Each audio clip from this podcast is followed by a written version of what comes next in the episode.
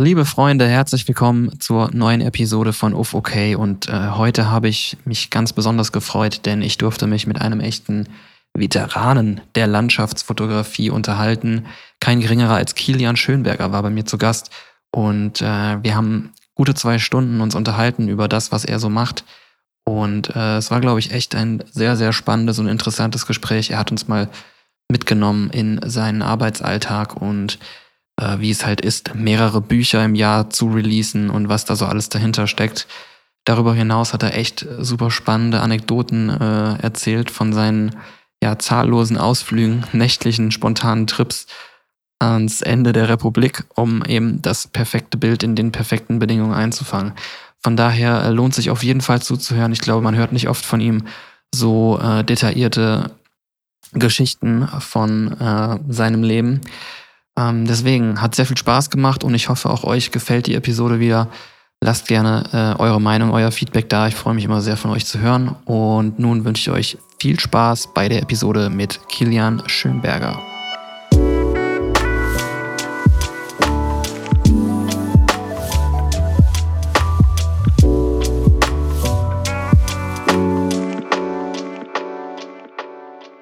Uff, okay. Episode 5 endlich mal wieder geschafft, einen Gast mir hierhin einzuladen. Und heute ist es ein wahrer OG im Landscape Photography Game. Ich sage Hallo, the one and only Kilian Schönberger. Hi zusammen. Hi. Kilian, cool, dass du da bist und das geklappt hat. Ähm, stell dich doch einmal kurz vor für unsere Hörer, wer du eigentlich bist. Ja, Kilian Schönberger, den meisten wahrscheinlich bekannt als Nebel- und Waldfotograf, stammt ursprünglich irgendwo aus dem Süden Deutschlands, wie man hören wird, wohne aber jetzt schon seit über einem Dutzend Jahren im Rheinland und auch in Köln, bin aber zum Arbeiten meistens irgendwo Deutschland, Mitteleuropa, zwischen den Bäumen unterwegs. Okay. Ja, äh, ich freue mich ja überhaupt, dass es jetzt äh, zu der Jahreszeit klappt, dass ich dich hier erwische weil jetzt ja eigentlich mit die, ähm, ja, die goldene Jahreszeit beginnt, oder? Wie würdest du das sehen? Ja, es sind, es sind noch zwei Wochen. Also zwei okay. Wochen später und ich hätte gesagt, nee, ist erstmal vier Wochen, geht überhaupt nichts. Nee, okay. keine Ahnung. Also es ist noch ganz gut momentan. Ja. Ende September geht gerade noch. Okay, cool. Ähm, ja, bevor wir jetzt genauer auf deinen, deinen Arbeitsalltag zu sprechen kommen, ähm, mache ich es immer ganz gern so, dass wir so ein bisschen weiter ausholen und mal schauen, äh, wo du eigentlich herkommst. Sowohl lokal gesehen, aber auch äh, insbesondere natürlich fotografisch oder wie es überhaupt bei dir losging mit dem Fotografieren. Ähm, wie du ja gerade schon gesagt hast, hört man an deinem Akzent unschwer, dass du irgendwo da aus dem, aus dem Süden kommst. Ich vermute mal aus dem fränkischen Raum. Ja, oder? Fast leider fast? nicht. Also okay. es ist genauer gesagt, es ist die Oberpfalz. Es ist von Regensburg Richtung tschechische Grenze. Also ich, am einfachsten ist, wenn du von Nürnberg nach Prag eine Linie ziehst und genau da, wo die Linie die Grenze schneidet, da komme ich her. Ach krass, also direkt an der deutsch-tschechischen tschechischen Grenze. Ja, ich habe meine Jugend im Duty-Free-Shop verbracht, insofern. Okay. Also war ein, war ein spannendes Leben dort, aber ja. irgendwann war es auch gut. Ähm, Okay, das ist ja interessant. Das heißt, ähm, da kommst du her und warum, warum bist du dann da weg? Ja, nach der Schule wollte ich erstmal auch raus da. Und dann bin ich erstmal in Oberbayern im Alpenrand, habe ich erstmal ein Zivi gemacht und dann ging es darum, studieren. Dann war Geografiestudium war irgendwann so die Sache und ich musste mich entscheiden zwischen Bayreuth und Bonn. Okay. Konnte mich nicht entscheiden und konnte mich nicht entscheiden. Und dann war irgendwann der letzte Tag, wo ich dann halt einfach irgendwo anfangen musste. Und dann habe ich mir gesagt, ich fahre mit dem Auto los und auf der Autobahnauffahrt, wenn ich in die eine Richtung fahre, studiere ich in Bayreuth und in die andere Richtung studiere ich in Bonn. Ja, bin ich dann spontan nach Bonn gefahren. Hatte erstmal keine Wohnung und sonst nichts irgendwie. Ich habe erstmal im Hotel gewohnt. Okay. Für ein paar Tage, bis ich irgendwas hatte. Und so ging meine Zeit immer Rheinland los und habe da gute Leute kennengelernt direkt in den ersten Tagen und dann krass. bin ich hängen geblieben. Aber krass, das ist ja eine krasse Story. Also du wusstest wirklich in dem Moment, wo du ins Auto gestiegen bist, noch gar nicht, wo du jetzt eigentlich ja, die, Sa willst. die Sache ist so, bei Bayreuth natürlich naheliegender gewesen. Ja. Da kannte ich auch Leute von zu Hause, die dort studiert haben und Bonn kannte ich überhaupt keinen. Aber Bonn war so ein bisschen so ferner und so ein bisschen, vielleicht ein bisschen reizvoller und so musste ich mich praktisch so, das war so ein Durchtrennen der bayerischen Nabelschnur nur direkt vor der Autobahn. Okay, und dann geil. geht's los. Nice. Ja, krass, dann ging es nach Bonn. Ähm, von welchem Jahr sprechen wir da jetzt eigentlich? Ähm, wann war das denn? 2006 oder so? Oh, krass. Also du bist ja, ähm, ich habe gesehen, 85er Jahrgang. Ja. Das heißt, du bist ein Jahr älter als ich. Ja. Das heißt, du dürftest dann ja auch Abi 2004 oder 2005 gemacht ja, 2004. haben. Okay. Das heißt, du hast dann 2006 angefangen zu studieren? Ja. Okay, krass. Ja, Zivilzeit noch dazwischen. Schon ein bisschen schockierend, dass es schon 14 Jahre her ist, ne? Oder bist du darüber hinweg, über den Punkt? ich, fand das, ich fand das Studium, das Studium war noch Diplomstudiengang, war Geografie, das war tolle Zeit. Das war. Ja, ich meinte auch eher, wollte eher darauf hinaus, wie alt wir schon sind mittlerweile. Ach, nö, also ich, wer Instagram nutzt, bleibt jung. okay, also, ja. ähm, da könnte man jetzt ja sagen, Instagram ist gerade noch so äh, als mit 30er erlaubt. Ähm, aber TikTok wird, äh, dann bist du noch, bist du noch jung geblieben, glaube ich. Ja. Ja, gut, ich bin alt. Ja, so, siehst du, wir sind alt. Ähm, aber das ist ja interessant. Das heißt, dann hat es dich nach Bonn verschlagen zum Geografiestudium. Ähm, jetzt ist natürlich die Frage, wie war das, als du dann nach Bonn gekommen bist? Hast du da schon irgendwas mit Fotografie zu tun gehabt oder warst du da erstmal so, ähm, wolltest einfach Geografie studieren? Ähm, ja, ich ursprünglich komme eher so aus dieser Zeichnen-Ecke so ein bisschen. Aha, okay. Hat es eigentlich auch in Erwägung gezogen, die Richtung zu studieren, aber da ich da hinten aus einem relativ abgelegenen Gebiet kam, gab es da relativ, relativ, wenige Mentoren in dem Bereich und ich bin farbenblind oder rot-grün-blind, noch ein bisschen komplexer farbenvielsichtig. Okay. Und da war mir das so ein bisschen zu unsicher mit den ganzen Kreativstudiengängen und dann war Fotografie dann während des Studiums irgendwann habe ich so als neues, sag mal, Anführungszeichen, kreatives Ausdrucksmittel mir wieder erschlossen, habe da so wieder zurück zu den Wurzeln gefunden mit Fotografie eigentlich. Mhm. Aber das heißt, du hast dann in deiner Zeit in Bonn überhaupt erst damit angefangen oder hattest du vorher schon irgendwie Ich habe ich hab davor schon so ein bisschen fotografiert, aber halt nicht wirklich jetzt, also ich glaube, irgendwo auf Foto-Community ist auch noch mein alter Account von 2005 oder so. Also ich schaue ab und zu mal. Was gab es damals für Communities? Ja, die, die, nee, die, die Foto-Community. Also die gibt es so, deutsche das heißt Seite. So, ja, ja. Okay. Das ist eine deutsche Seite, die war mal ziemlich groß vorübergehend. Okay. Und da waren, ja, das war dann so eine gute Jugend-Community und da sind noch meine Bilder drin von damals. Mhm. Natürlich nicht unter meinem Realnamen. Aber manchmal schaue ich mir die selbst noch dort an und freue mich drüber einfach. Okay, aber du würdest natürlich nicht verraten, wie man die, wie man die zu sehen bekommt. Das bleibt dein Geheimnis. So schwer ist es eigentlich nicht, aber okay. es ist auch nicht so überraschend, was man dann sieht eigentlich. Okay. Ähm, das heißt, ich vermute, es waren damals auch schon Landschaften oder was, was, was hast du da so gemacht? Es waren so die Dinge, die einen damals in dem Alter so bewegt haben. Oh Gott. Ähm, ja, was war das denn? Was hat dich da so bewegt ja. mit 20 Jahren? Landschaften. La Land Naturlandschaften, Körperlandschaften. okay. Okay, das klingt spannend. Ähm, okay, das heißt, du bist aber schon quasi mit der Kamera im Gepäck sozusagen nach Bonn ja, also ich habe dann 2006 auch die erste Spielreflex mir geleistet und schon war das schon digital zu der Zeit, ja. Ne? Ja, 400D, Canon 400D war das okay, damals ganz so zum Einstieg. Ja, ja. okay. Und bin dann sukzessiv den Leuten im Studium damit immer mehr auf die Nerven gegangen. Okay, das heißt, du hast quasi ähm, parallel zu deinem Studium dann eigentlich diese Leidenschaft fürs Fotografieren so ein bisschen weiter verfolgt. Ja, Geografiestudium ist eigentlich so, ist ja eigentlich, man macht ja irgendwie alles. Aber man hat auch unheimlich viel so Exkursionen, Geländepraktikas und da war ich in vielen verschiedenen Ländern unterwegs. Mhm. Und dann ist halt Fotografie natürlich irgendwann super, um das zu dokumentieren. Mhm. Und so bin ich eigentlich dann auch zu den ganzen ja, Landschaft gekommen. Immer mehr.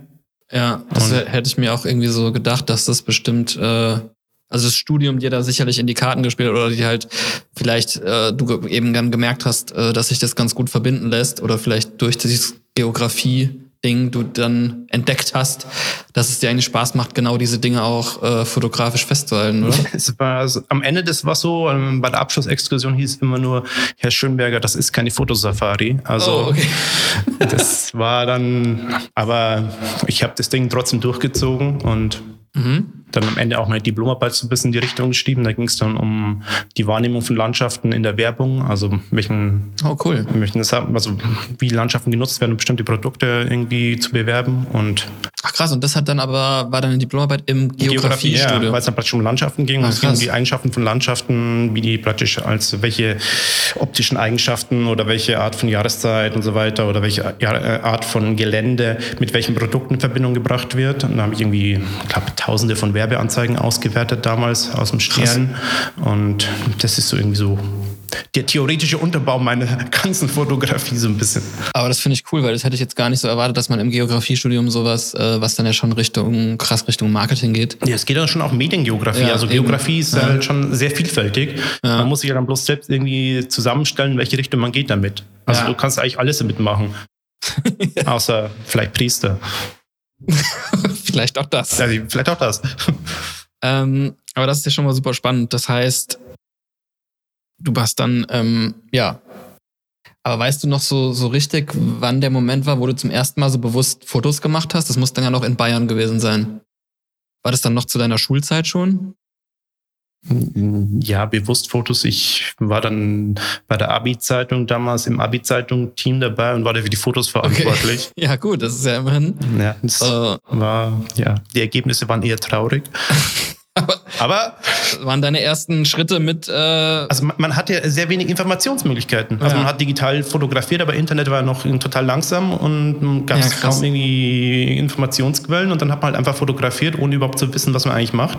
Und das sah dann schon okay aus, aber war halt zum Beispiel von den Leuten, die Posen und so weiter, die waren halt völlig, völlig Banane eigentlich. aber das war der Einstieg. ja, okay, also das war dein Einstieg in der, in der Schülerzeitung dann. Okay. War das dann damals war- also warum, wie kamst du dazu? Warst du dann derjenige, der eine Kamera hatte oder, oder haben, äh, wurde das Ja. Team aufgeteilt und dann, Nee, nee, ich war schon dann in der Schule auch immer schon der, der, ja, Okay. der für so kreative Sachen zuständig war. okay, krass. Ja, geil. Ähm, und sonst, wenn es dann so weiterging, jetzt wieder zum Studium zurück, zu der Zeit, ähm, wo du schon ein bisschen älter warst, hast du da dann ähm, irgendwie jemanden gehabt, der dich da so ein bisschen geschult hat, sag ich mal? Oder hast du dir im Endeffekt alles so Learning by Doing selbst beigebracht? Nee, bei mir ist es schon jahrelanger Try and Error. Okay. Also schon alles selbst beigebracht irgendwie. Klar, ich habe viele Bücher, Bildbände gekauft Aha. und mich da irgendwie dann schon so ein bisschen geschaut, okay, okay. Aber Weißt du dann noch, was du so, oder was so Bildbände waren, die da irgendwie dich besonders angesprochen haben oder wo du weißt, da hast du viel mitgenommen? Kannst du dich noch an was erinnern? Oder?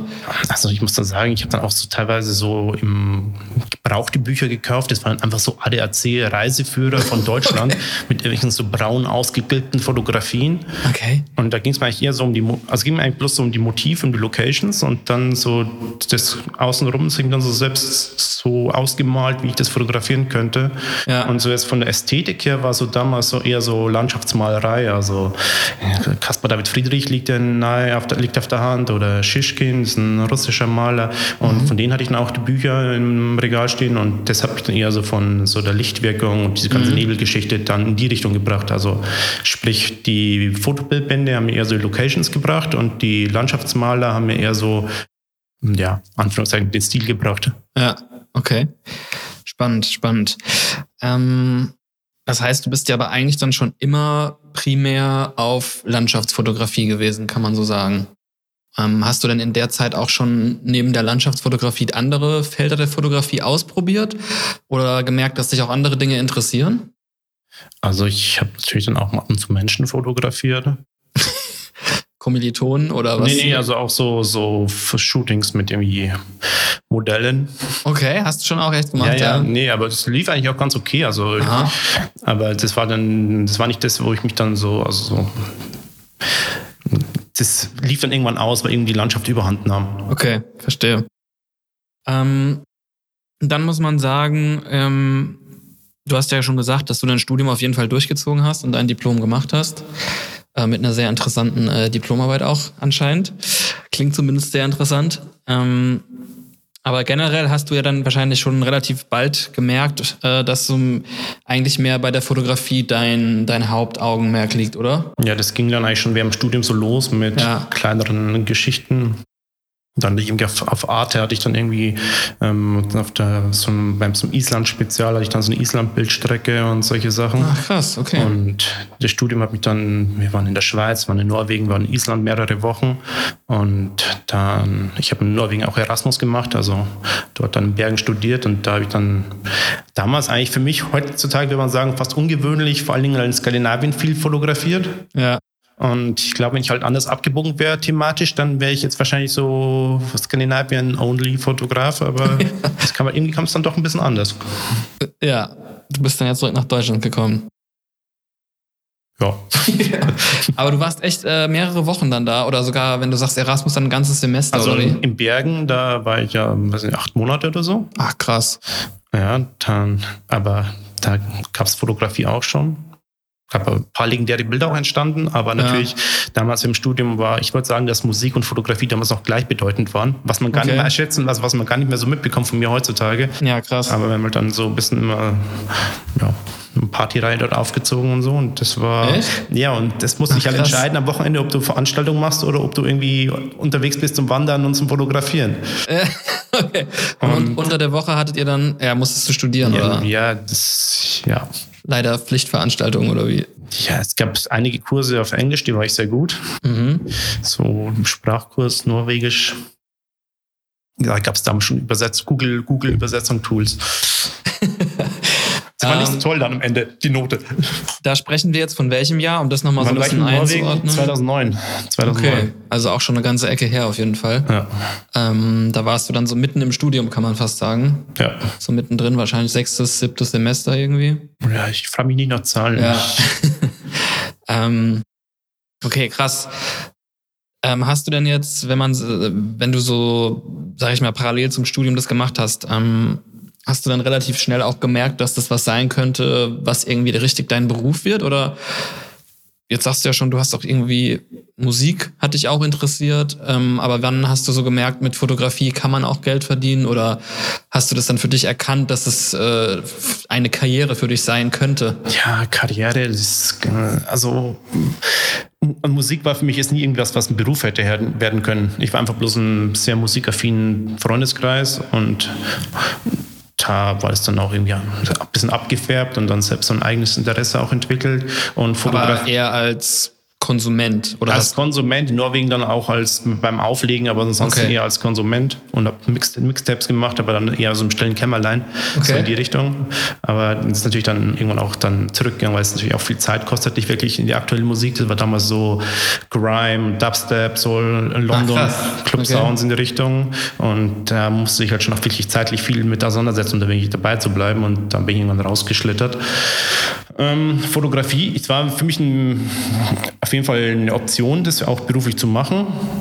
Aber ich habe jetzt Fotografie nicht als, nie als, sag mal, als Karriere gesehen, wie man jetzt irgendwie vielleicht sagt, dass man jetzt irgendwie, in, keine Ahnung, in Uni-Karriere macht oder so. Ja. Sondern Fotografie ist halt eher so Lebensway of Life. ja. Und ich habe auch geglaubt, dass es funktionieren kann. Und Okay. dann auch dann immer so ein bisschen mehr einen Fokus drauf ge geschiftet, weil ursprünglich kam ich eher so aus der Geoinformatik. Aber dann mit der Fotografie habe ich dann gemerkt, okay, da geht was, da kommen auch Anfragen, da ist Interesse da und dann ging das immer. Okay. Ähm, wenn du sagst, da kommen Anfragen, ähm, das heißt, damals hast du dann auch schon frühzeitig irgendwelche Social-Media-Profile angelegt? Was gab es denn zu der Zeit damals? Also auf StudiVZ, ich, auf StudiVZ hatte ich keine Fotografie, glaube ich. Nee. Ja, geil. Ja, jetzt war damals noch. Ja, ja, kam. Face, Facebook kam eigentlich damit Erasmus, man natürlich mit internationalen Leuten sich verknüpft hat, so 2009. Ja. Und ich glaube, seitdem habe ich auch meine Fotoseite auf Facebook. Also das war dann halt Homepage, Blog. Ich hatte einen Blog, ich hatte einen Blog. Stimmt, Blog. der, der. Blog, der ging damals, der war von einem Musikblog zunehmend zum Fotoblog. Also das war damals halt auch so relativ verbreitetes Ding. Und halt so in deutschen Communities. Also es gab damals so eine ganz nette deutsche Fotocommunity, die hieß Lux und Laune. Da waren so Leute wie David Daub drin zum Beispiel auch. Und das war ganz schön. Das waren so, ja, so Leute Mitte 20 oder Anfang 20, die so auf dem Sprung standen von Fotografie interessiert zu Fotografie als Job. Und das Witzige an dem Forum war, es gab, muss, man musste sich dafür bewerben. Also musste sich mit zehn Bildern bewerben. Und die Leute, die im Forum drin waren, haben dann darüber abgestimmt, ob derjenige reinkam oder nicht reinkam. Und das hat natürlich einigermaßen auch böses Blut gegeben ja. bei diesen Abstimmungen, weil natürlich dann die Kommentare zu den Bildern auch öffentlich einsehbar waren. Okay. Aber es war ein ganz witziger Haufen und das Schöne war, dass aus völlig verschiedenen Richtungen gegangen sind. Die Leute halt jetzt irgendwie als Film, also Architekturfotografen oder Automobilbereich oder Modefotografie in ganz unterschiedlichen Bereiche gegangen sind. Und das war eine super Zeit ja, damals. Weil es halt einfach heute man schon sehr in der Landschaftsszene drin hängt, also ich zumindest. Mhm. Und damals war es halt noch deutlich breiter angelegt. Und ja, die Kontakte, wo ich von damals noch heute habe, die möchte ich auch nicht missen eigentlich. Ja, cool, voll spannend. Also ich habe das bisher noch nie gehört von der Plattform. Ja, es war nicht groß, also wir waren ja. vielleicht 200 Leute drin ah, okay. oder so, aber es war halt sehr aktiv. Also da gab es diese Zeit, wo Foren und Boards ja, mega ja. aktiv waren und da war es natürlich toll, da hat man sich gegenseitig geholfen, auch bei Bearbeitung, Bildkritik und so weiter und es war halt auf einem relativ hohen Niveau und das war schön, dass das Niveau relativ hoch war. Ja. Und ja. Krass. ähm, erinnerst du dich denn da noch, äh, wird wahrscheinlich dann auch in der Zeit irgendwann gewesen sein, was so dein erster Auftrag war, für den du dann wirklich bezahlt wurdest? Diese Arte-Geschichte hat schon ganz gut Geld abgeworfen dann. Okay. Das heißt, äh, du musstest, oder die haben gesagt, ja, die hatten auf, auf, der Webseite so eine Bildstrecke und jetzt war so ein praktisch ein, ja, die hatten im Fernsehen Spezial Island und haben auf ja. praktisch der Webseite so äh, Text-Contents veröffentlicht, auch zum Thema Island und ich habe es halt bebildert, mehrere Subpages irgendwie. Kannst du dich noch erinnern, wie da, wie damals so diese Anfrage kam oder wie kam es dazu, dass du dann der, der Auserwählte warst, der da, haben die dann, hast du die Bildstrecke irgendwo anders veröffentlicht und ja, da wurde ja, jemand ja, drauf aufmerksam? Es halt irgendwo, ich glaube auf dem Blog waren die damals drauf und okay. darüber ging es eigentlich ganz gut damals, also dass man mit so Sachen dann einfach mit, mit Keywords und Verschlagwortung einfach dann wirklich auch gefunden wurde. Ja. Ah, krass. Und das war so das Erste, wo du gesagt das hast. Das war das Erste, wo ich mich erinnere. Klar gab es irgendwie so kleinere Sachen, irgendwie so mal irgendwie Zeitschriften, Magazine und so. Ja, das war aber so der Einstieg. Ja, nice. Aber dann schon quasi bestehendes Bildmaterial, was angefragt wurde als Lizenz von dir sozusagen. Ja, ich war dann mit einem Uni im Abschluss dann halt vier Wochen in Island unterwegs, so ja. Hochlandtour. Und da ist natürlich dann einiges an Bildmaterial entstanden und das konnte dann gut vermarktet werden. Ja, okay, nice. Ähm, ja, jetzt muss man ja, können wir ja mal ein bisschen shiften, ein bisschen mehr in die Gegenwart zu kommen, ähm, weil seitdem ist ja doch einiges passiert und gefühlt bist du irgendwie äh, rund um die Uhr unterwegs. Ähm, ganz besonders innerhalb Deutschlands oder halt in Mitteleuropa. Ähm, wie muss man sich so deinen, deinen Alltag aktuell so vorstellen? Ähm, lebst du auf der Straße? Also im Sinne von ähm, im Auto oder wie oder was? Yeah, also man, es ist eigentlich, ich glaube, ich bin viel unterwegs, aber nicht so viel, wie man meint. Mhm. Also natürlich, also das, was man nach außen zeigt an Bildmaterial und so weiter, das ist ja immer, es wirkt immer krasser, als es in der Realität ist. Also ich bin dann, ich würde mal sagen, weiß ich, 150 Tage im Jahr unterwegs. Okay. Dieses Jahr vielleicht weniger. Jetzt bin ich, letztes Jahr bin ich Vater geworden. Juhu. Da, jo, yay. Nice. Nee, aber das ist natürlich dann nochmal eine Umstellung, verändert Absolut, auch einiges. Ja. Und dann auch durch Corona Corona bedingt, wo ein paar Sachen dann auch ein paar Auslandsgeschichten dann irgendwie nicht möglich waren und dann ist natürlich dann dieser ein bisschen weniger. Aber ich lebe nicht im Wald.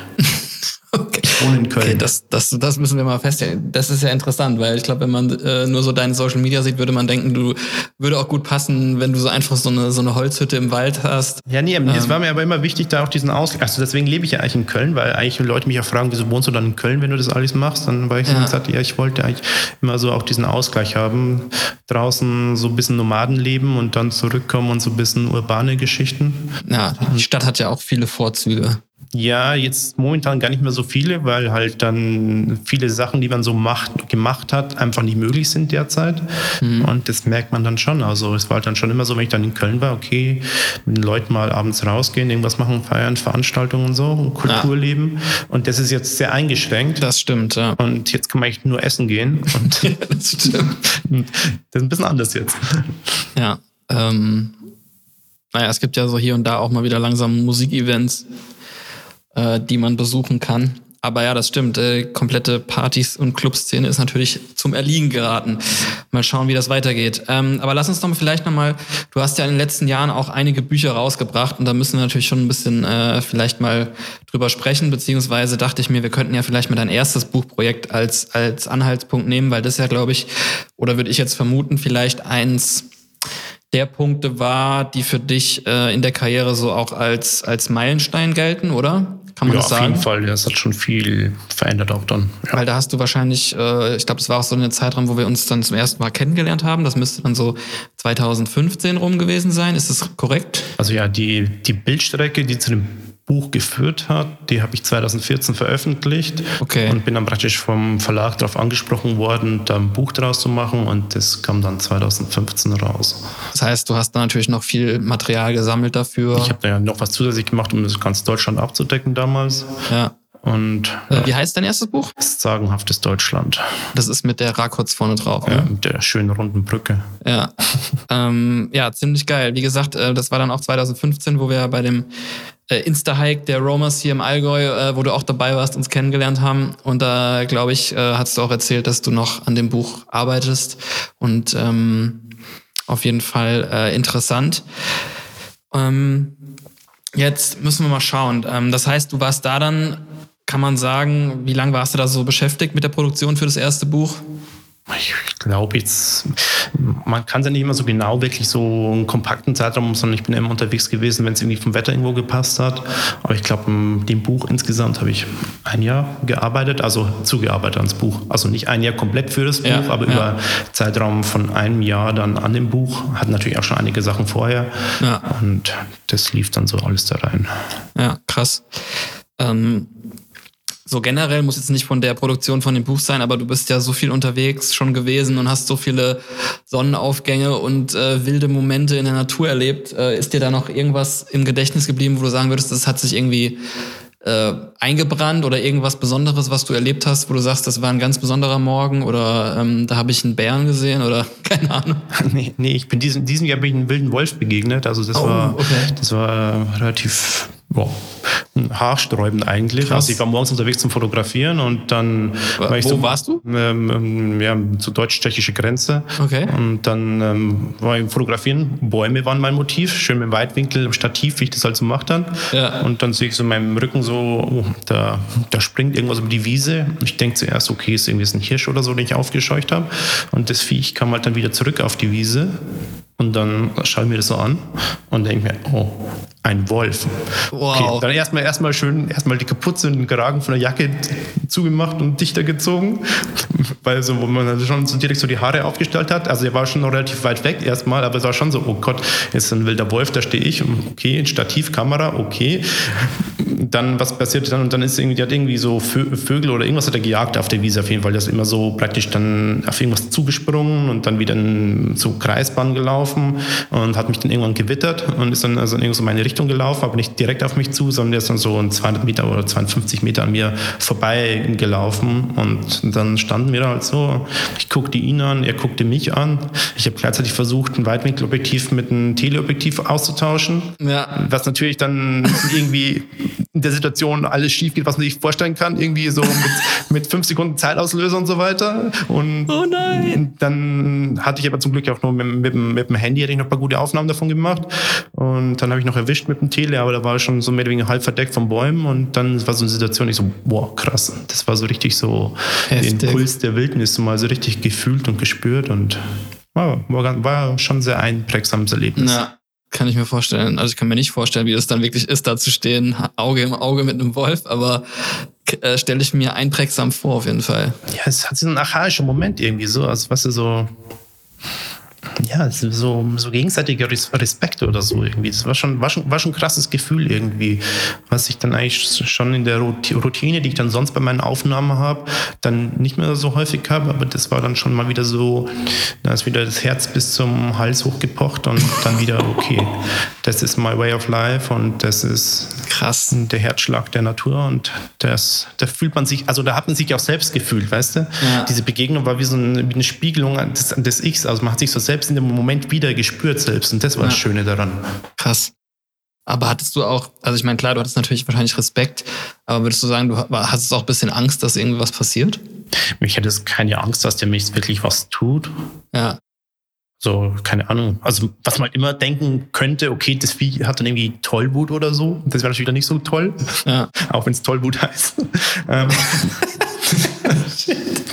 ähm, ja. ähm, Das wäre nicht so toll gewesen, aber nee, also einfach so Respekt und Ehrfurcht. Ja, Ehrfurcht.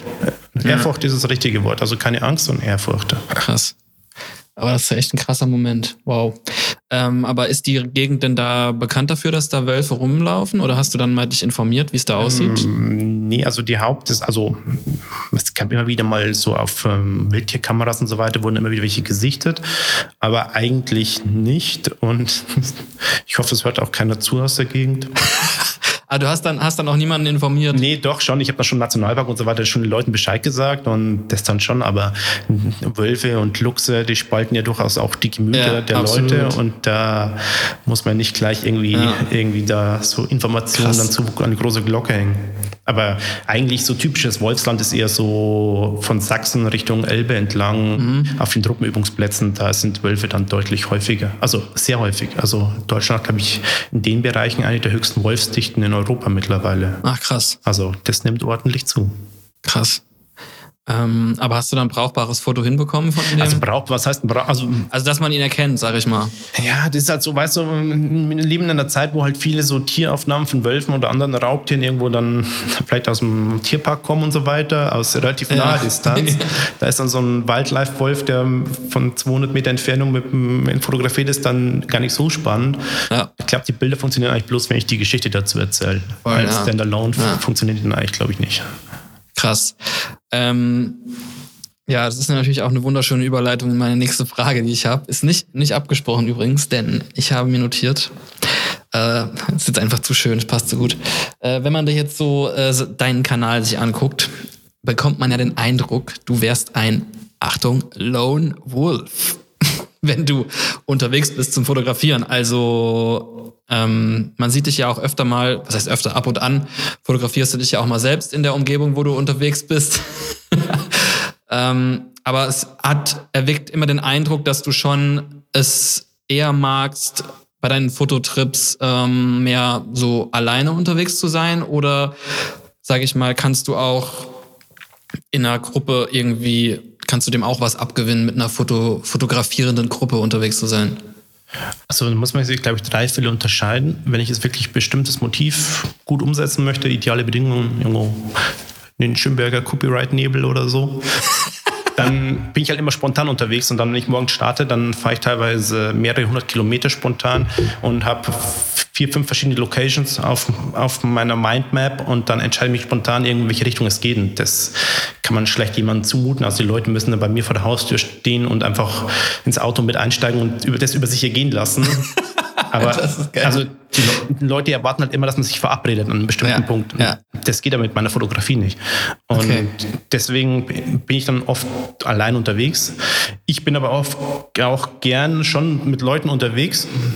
Aber ich bin halt dann nicht mit jemandem zusammen, so Kollegen oder so unterwegs bin, dann bin ich halt eher so, ich bin halt dann eher so, ja, ich, ich, ich bin dann unkonzentriert mit meinen eigenen Fotos. Okay. Aber ich bin halt viel am Schnacken und so weiter. Und dann kann es einfach passieren, wir labern dann und labern dann und dann die besten Situationen verpassen wir, weil wir halt einfach am Reden sind. Also ich bin dann eher, sag mal, zu kollegial. Ja. Und dann kann ich mich nicht auf das Eigentliche konzentrieren, so ein bisschen. Dann, also ich mache es gern, aber die Ergebnisse sind besser, wenn ich es dann alleine okay. mache. Und wiederum anders halt, wenn ich zum Beispiel irgendwie so einen Workshop mache oder solche Geschichten oder irgendwie so eine Tour mal guide, dann ist es so, dass natürlich dann ich dann auch als Guide auftrete. Und das ist, wieder, ist wiederum wieder was ganz was anderes. Aber Stimmt. wie gesagt, ich bin nicht allein unterwegs, weil ich keine Menschen mag, sondern ich bin allein unterwegs, weil ich andererseits total verrückte Touren teilweise fahre. Und weil ja, zusammen unterwegs sind bei mir oft einfach in eher einem geselligen, geselligen, geselligen ja. Morgen. Also wenn irgendwie Sonnenuntergang ist und wenn jemand sagt ein Bierchen und so weiter, dann bin ich immer dabei und dann, ja, ich bin einfach zu gesellig vielleicht dann. Ja. Das stimmt, das stimmt. Deswegen äh, schnacken wir hier jetzt ja auch so schön. Man merkt das auch. Ähm, dass du gerne gesellig bist, habe ich auch schon diverse Male festgestellt bei anderen äh, Festivitäten, wo wir uns gesehen haben. Ähm, aber was glaubst du, ist denn äh, jetzt ganz allgemein ähm, der Grund, der dich immer wieder dazu bringt, eben ganz spontan hunderte Kilometer zu fahren? Keine Ahnung, wie viel hundert Sonnenaufgänge du schon erlebt hast. Was, was ist denn immer noch das, was dich dann dazu bringt, ja, es trotzdem immer wieder zu machen? Äh, was ist, kannst du irgendwie so das greifbar machen für die Zuhörer, was, was dich daran so fasziniert? Ich, glaub, ich, glaub, ich glaube, dass ich einfach so von Orten einfach versuche, das perfekte Bild zu machen. Also ich habe da irgendwie, mein Ehrgeiz ist, das perfekte Bild zu machen und das zu erwischen und Ort einfach einen besonderen Rahmen zu geben. Ja. Und das ist einfach wirklich so einfach sehr gute Arbeit abzuliefern. Also das ist so meine Motivation, das war auch der Ehrgeiz. Also wirklich jetzt in meinem Stil Top-Bilder zu machen. Ja. Und dann, wenn ich sehe, dass die Bedingungen irgendwo gut sind, dann kribbelt es halt schon, das Adrenalin pocht und dann geht es halt irgendwann meinetwegen um, um 1 Uhr morgens ins Auto und dann erstmal zwei, drei Kaffees gekippt und dann erstmal schön die guten alten Mixtapes angemacht und dann geht es raus und dann geht es den Bildern entgegen. Und das ist so der Antrieb.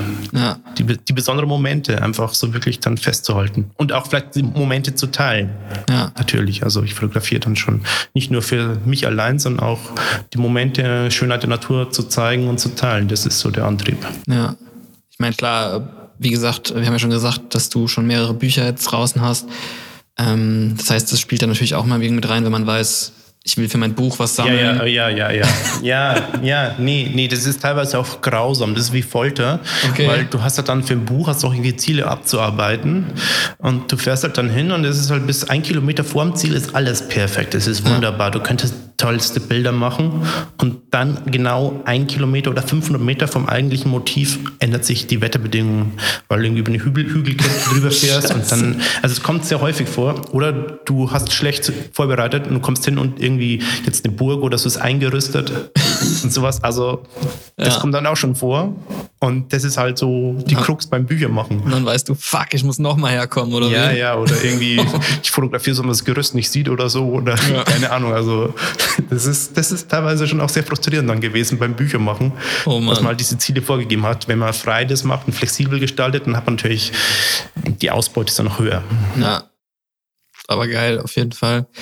Ähm, aber glaubst du, es klingt für mich so ein bisschen danach, als ob du auch einfach so diesen, den ganzen Prozess daran einfach so sehr liebst. Weißt du, gerade dieses nachts um eins losfahren, das macht halt so kein normaler Mensch macht das so richtig oder es ist ja schon eine sehr besondere Art und Weise, äh, so da ranzugehen und das überhaupt in Kauf zu nehmen. Ähm, aber vielleicht glaubst du, dass das auch so der, der Weg dahin oder der Prozess zu dem Foto, was du am Ende kriegst, dass du den auch einfach so sehr äh, lieben gelernt hast, dass das auch sowas ist, was dich halt immer wieder, also auch wenn es wahrscheinlich immer wieder hart ist, aber dann so diese, diese einsamen Stunden auf der Autobahn nachts, wie würdest du die beschreiben?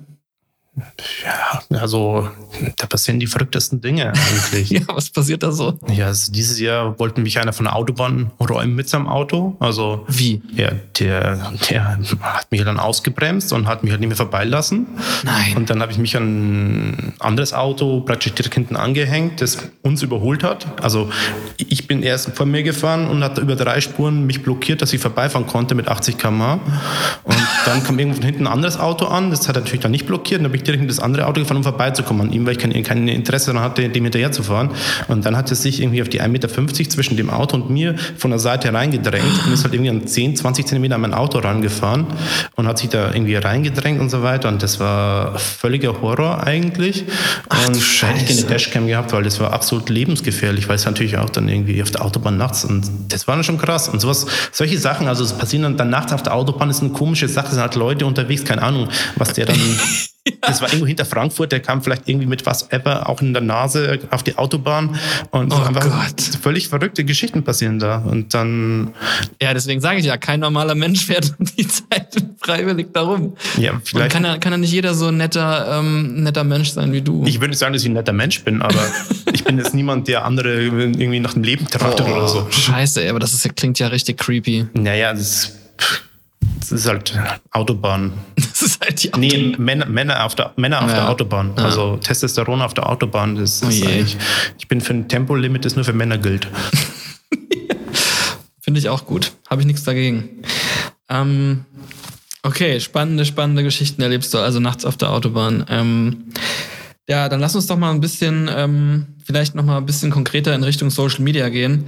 Ähm, also ich finde es ja ganz spannend, dass wir uns auch mal so ein bisschen tiefergehend unterhalten können, ähm, weil du ja schon würde ich sagen, so ein bisschen schon klassischer Landschaftsfotograf bist, wenn man das so verallgemeinern, Schubladen denken, äh, die Schublade aufmachen darf. Ähm, aber auf der anderen Seite bist du natürlich auf Social Media auch sehr aktiv und äh, hast da eine riesen Community dir aufgebaut über die Jahre. Das heißt, ähm, du bist jetzt niemand, der, der da so die Augen davor verschließt. Ähm, Im Gegenteil, bist da auch sehr aktiv und ähm, hast, bist da so ein bisschen so eine Fusion aus beiden Welten, sage ich mal. Wobei ich dich immer noch eher auf der, was, die, was den Bildstil angeht, ja, ja, nee, als klassischen Landschaftsfotografen ja. sehe. Ähm, jetzt ist es ja aber so, also ich selbst gehöre auch zu der Fraktion, die erst durch Instagram auf Landschaftsfotografie aufmerksam geworden ist. Mittlerweile auch schon sechs Jahre her, aber trotzdem ähm, wäre ich jetzt von mir selbst damals äh, aus der Motivation heraus wahrscheinlich nicht auf den Trichter gekommen, dass es was für mich sein könnte. Also ich habe das dann durch die App für mich so entdeckt, kann man sagen. Ähm, und deswegen ist es ja spannend, mit dir mal zu sprechen, da du ja eigentlich, wie wir schon gehört haben, schon seit, seit ja, weit über zehn Jahren da so aktiv bist und auch wahrscheinlich äh, in den ersten Foto-Communities dann noch die ganz, ganz klassischen äh, Landscape-Leute da kennst. Und ähm, damals war das ja noch nicht annähernd so populär, wie es heutzutage ist, das ganze Genre, sage ich mal. Ja. Ähm, wie, wie kann man sich das denn jetzt heutzutage so vorstellen? Man hat ja so ein bisschen ähm, das Gefühl, dass so, ähm, ich nenne sie jetzt einmal alteingesessene Landschaftsfotografen so ein bisschen ja, abfällig auf dieses neue Instagram, auf den Instagram-Look so ein bisschen ähm, und die ganzen, den ganzen Bildstil. Ich denke, da spielen halt viele Faktoren rein, aber was glaubst du, was führt dazu, dass da so, so ein bisschen Unmut herrscht bei solchen Leuten? Also ich hole mal ein bisschen aus, weil ja. es ein hochkomplexes Thema ist ja, das stimmt. und auch verschiedenste Gruppen betrifft eigentlich. Also als ich damals irgendwann angefangen habe, irgendwann in frühen Zehnerjahren, da war halt Landschaftsfotografie noch völliges Orchideenfach. Also da haben das dann relativ wenige eigentlich gemacht, in, sagen wir jetzt in unserem Alter. Mhm. Und dann mit Instagram, das war halt ein riesiger Einschnitt. Und ich und dann auf, auf, Instagram hat sich praktisch dann einfach diese Landschaftsfotografie einfach selbst vielleicht nochmal entwickelt, so als auch in dem Stil, wo jetzt du zum Beispiel machst und andere Leute. Und dann hat sich das, glaube ich, erstmal so ein bisschen parallel entwickelt, was erstmal wenig Anknüpfungspunkte gab. Und dann durch diese Allgäu-Geschichte und so bin ich dann in Kontakt gekommen mit der Geschichte mhm. und bin auf Instagram dann auch relativ spät, verhältnismäßig spät, aber noch rechtzeitig auf den Zug aufgesprungen. ja, meine, meine, meine, meine Freunde aus dem Musikbereich, die hatten Instagram schon installiert und hatten es halt immer für ihre Handyfotos genutzt und haben immer gesagt, Herr Kilian, muss mal auf Instagram gehen. Ja. So und ich immer so, nee, Handyfotos ist ja gar nicht mein Ding und so weiter. Also da hatte damals jeder erstmal nur mit Handyfotos gearbeitet auf Instagram. Ja, ja. Und, äh, und deswegen dann bin ich froh, dass ich dann einigermaßen rechtzeitig das noch geschafft habe und viele klassische Landschaftsfotografen haben es halt nicht geschafft, rechtzeitig. Mhm. Und als sie dann auf den Zug aufgesprungen sind, war der Zug halt schon, ja, ein paar Stationen weiter. Ein paar Stationen weiter und da entstand dann so ein, also man könnte das so eine Art Machtvakuum bezeichnen. Also nicht Machtvakuum, sondern einfach so eine Verschiebung. Mhm dass dann so ein, so ein, sag mal, vielleicht ein Neid oder so, also vielleicht teilweise artet es ja sogar ein Hass aus, vielleicht von klassischen Landschaftsfotografen gegenüber Instagram-Fotografen, so ja, die machen die Locations kaputt und bla bla bla. Da gab es dann schon auch viel böses Blut, auch nicht offen ausgetragen, sondern halt auch so innerhalb so, ja, wahrscheinlich innerhalb der Szenen wurde mhm. auch über die anderen Gruppierungen auch immer wahrscheinlich auch nicht immer nur gute Worte verloren. Und für mich war es auch eine Umstellung, mit Instagram klarzukommen, mhm. weil Instagram das Feld komplett neu aufgerollt hat und Instagram hat eigene Regeln in Landschaftsfotografie eingeführt. Also vorher war es eigentlich so, wenn ein Kollege irgendwas fotografiert hat, was du selbst fotografiert hast, ein neues Motiv oder so, hat er das nie fotografiert. Also die mhm. Szene, die klassische, war klein und überschaubar. Und in Instagram ist eigentlich dann fast so, dass teilweise die Locations die größeren Stars sind als die Fotografen. Mhm. Und daran musste man sich erstmal so ein bisschen gewöhnen. Und ja. dann als dann so meine, meine, meine, so meine, ich bin halt auch Instagram so relativ klein gewesen, auch meine, so meine besten Shots erstmal rausgehauen. Und als dann die erstmal ständig um mich herumflogen, von irgendwelche andere Leute mein Bild mehr oder weniger hatten, das war für mich erstmal auch so mal so ein Lernprozess. Mhm. Ich musste mich auch erstmal mit dieser, mit diesem neuen Medium auch erstmal so ein bisschen, ich musste erstmal reinkommen, die Regeln verstehen. Und da äh, war es für mich auch, ja, nicht immer leicht am Anfang. Und ich muss dann Shoutout geben zu Felix Inden, mhm. toller Typ. Der hat mich da irgendwann, der hat sich dann irgendwie dann, ja, der war eigentlich damit da verantwortlich, dass es dann irgendwie dann so ein bisschen so, ja, paar so, ja, so ein bisschen gecoacht hat, so ein bisschen. Und mhm. dann hat es dann irgendwann immer besser funktioniert. Und dann habe ich da auch so dann reingefunden und ich glaube, dass das schon der Landschaftsfotografie an sich extrem gut getan hat, dass Instagram ja. gekommen ist, weil die Optionen, Möglichkeiten sind viel mehr geworden. Ja. Und es ist nicht so, dass Instagram, nicht Instagram hat, glaube ich, die Bezahlungen von den Magazinen und so weiter, Anführungszeichen, kaputt gemacht, sondern es ist halt einfach so, dass das digitale Printmedien und so weiter komplett mehr oder weniger abgelöst ja. haben. Das ist nicht Instagram, was die Preise pro Bild für eine Magazinseite verändert hat, sondern es ist einfach das gesamte, die gesamte digitale Welt. Und da ist halt teilweise der Unmut ein bisschen ja. viel platziert. Und ich glaube, es gibt in beiden Metiers sehr, sehr gute Leute. In beiden Metiers auch Leute, die halt dann gerne anecken und in beiden Metiers auch Leute, die halt dann, ja, wie auch immer. Also ich finde eigentlich den Stil, ich gucke mir eigentlich beides gerne an. Mhm. Aber natürlich bist du irgendwann, hast halt, du hast halt irgendwann so deine Bildsprache, mit der du ja. auch lebst. Also ich kann jetzt nicht ja. auf einmal gleich anfangen, was total anderes zu machen, weil ja. ich bin natürlich dann, das ist natürlich auch so ein Problem, dass du über deinen Feed dann auch so in eine Richtung gehst. Ja und du dann so praktisch mehr oder weniger auch immer weiter in die Richtung gehst. Voll, und ja. du kannst ja nicht irgendwann eine Vollbremsung einlegen, weil wenn ich halt dann, sag mal, ich würde auch gerne mal so minimalistischere, aufgeräumte mhm. oder irgendwelche, sag mal, ja, wirklich so, ja, überhaupt nicht romantische Sachen posten. Mhm. Aber das kann ich mit meinem Feed nicht machen, weil meine Follower drauf geschult sind und weil Instagram halt auch nicht ein, ein Medium ist, was eine nationale Zielgruppe hat, sondern eine internationale Zielgruppe. Du hast irgendwie Fans, die für irgendwie äh, die wollen halt einfach, die, die lieben dich für das, was du dort in deinem Feed bisher gezeigt hast. Ja, das stimmt, ja. Und wenn du den Feed weiter irgendwie dann weiter fortfinden möchtest, dann tust du wahrscheinlich aus beruflichen Gründen gut daran, das weiter dort fortzuführen, was funktioniert. Ja. Ähm, aber da hast du jetzt ja echt super viele spannende Dinge angeschnitten und ich glaube, man merkt, dass, wie du schon anfangs auch gesagt hast, dass halt ein sehr vielschichtiges Thema ist oder die Thematik halt, ja, äh, sehr viele Aspekte mit sich bringt. Ähm, trifft sich auch mit dem meinen Notizen, die ich mir gemacht habe, weil ich halt meinte, ähm, irgendwie kann ich so ein bisschen nachvollziehen, dass es zu Beginn dann so ein bisschen schwierig war, wahrscheinlich für so klassische Landscape-Fotografen, die dann so gesagt haben, hä, was ist denn das jetzt? Und das ist ja technisch vielleicht gar nicht auf dem Level, wie es sein müsste, weil, keine Ahnung, der Himmel brennt aus oder es ist nicht ordentlich gemacht, die Komposition ist scheiße, whatever. Ähm, aber ich glaube, mittlerweile sind ein paar Jahre vergangen und es hat sich dann so ein bisschen eingependelt, dass es halt existiert. Und ich glaube auch, dass sich äh, ja, die, die Landschaftsfotografie dadurch, wie du gesagt hast, der Meinung bin ich halt auch, einfach vervielfältigt hat, dass es einfach viel mehr ähm, Facetten gibt in diesem Genre, was es vielleicht vorher nicht gab. So, weil ich glaube, vorher hatte man so, wenn man gehört hat, okay, Landschaftsfotografie, hatte man so genau eine Art von Bild im Kopf wahrscheinlich, in die es geht. Und, ähm, auch, auch ein Lifestyle eigentlich oder einen, ja. bestimmten, einen bestimmten Charakter. Ja. Und heute ist ein Landschaftsfotografen, also ist er sehr ja. unterschiedliches äh, Klientel, das, das macht. Und das ist eigentlich auch mehr positiv unterm Strich. Unterm Strich schon, ja. Wie man dann als Individuum damit, damit umgeht und das annimmt oder äh, dann spielen natürlich auch ganz viel mit rein, die ganzen anderen Aspekte von, von Instagram oder Social Media an sich wenn es dann wieder darum geht, Jobs zu kriegen, Geld zu verdienen und so weiter. Also äh, ist nicht so einfach, das zu sagen, aber ähm, auf jeden Fall mal interessant von dir als, als Insider beider Seiten oder eher der klassischen Seite da so ein bisschen äh, zu sehen, wie da so der, der, der Stand der Dinge ist. Also was ich sagen kann, auch aus der Erfahrung aus diesem Jahr, durch diese Corona-Geschichte, was wir schon teilweise auch die Leute so ein bisschen auch bedrängt, auch im beruflichen. Mhm. Also die Bandagen sind dieses Jahr härter geworden. Mhm. Und gar nicht mal so aus, mal, aus, dieser, sagen wir aus dieser neuen Instagram-Landschaftsszene raus, sondern so in der klassischen Landschaftsfotografie. Okay. Da haben sich die Bandagen haben sich da verändert und das finde ich, so ein bisschen albern eigentlich teilweise. Also, Aber wie, wie drückt sich das jetzt zum Beispiel Beispiel aus? Weil ich bin da jetzt gar nicht drin.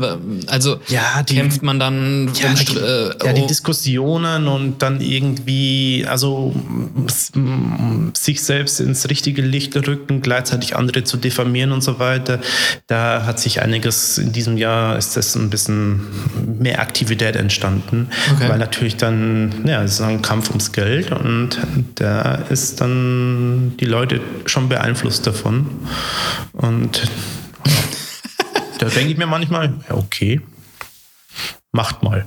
Ja, okay. Ähm, aber wo, also wo kriegst du da so, so Gespräche mit? Gibt es da noch Online-Plattformen, wo ihr da connected seid? Oder wie darf man sich, oder muss jetzt auch nicht hier aus dem Nähkästchen plaudern? Nee, also ich bin schon gut vernetzt, auch ja. so international die ganzen, also ja. so einen amerikanischen Landschaftsfotografen und auch so Skandinavien und so. Und dann hat man dann schon seine, okay.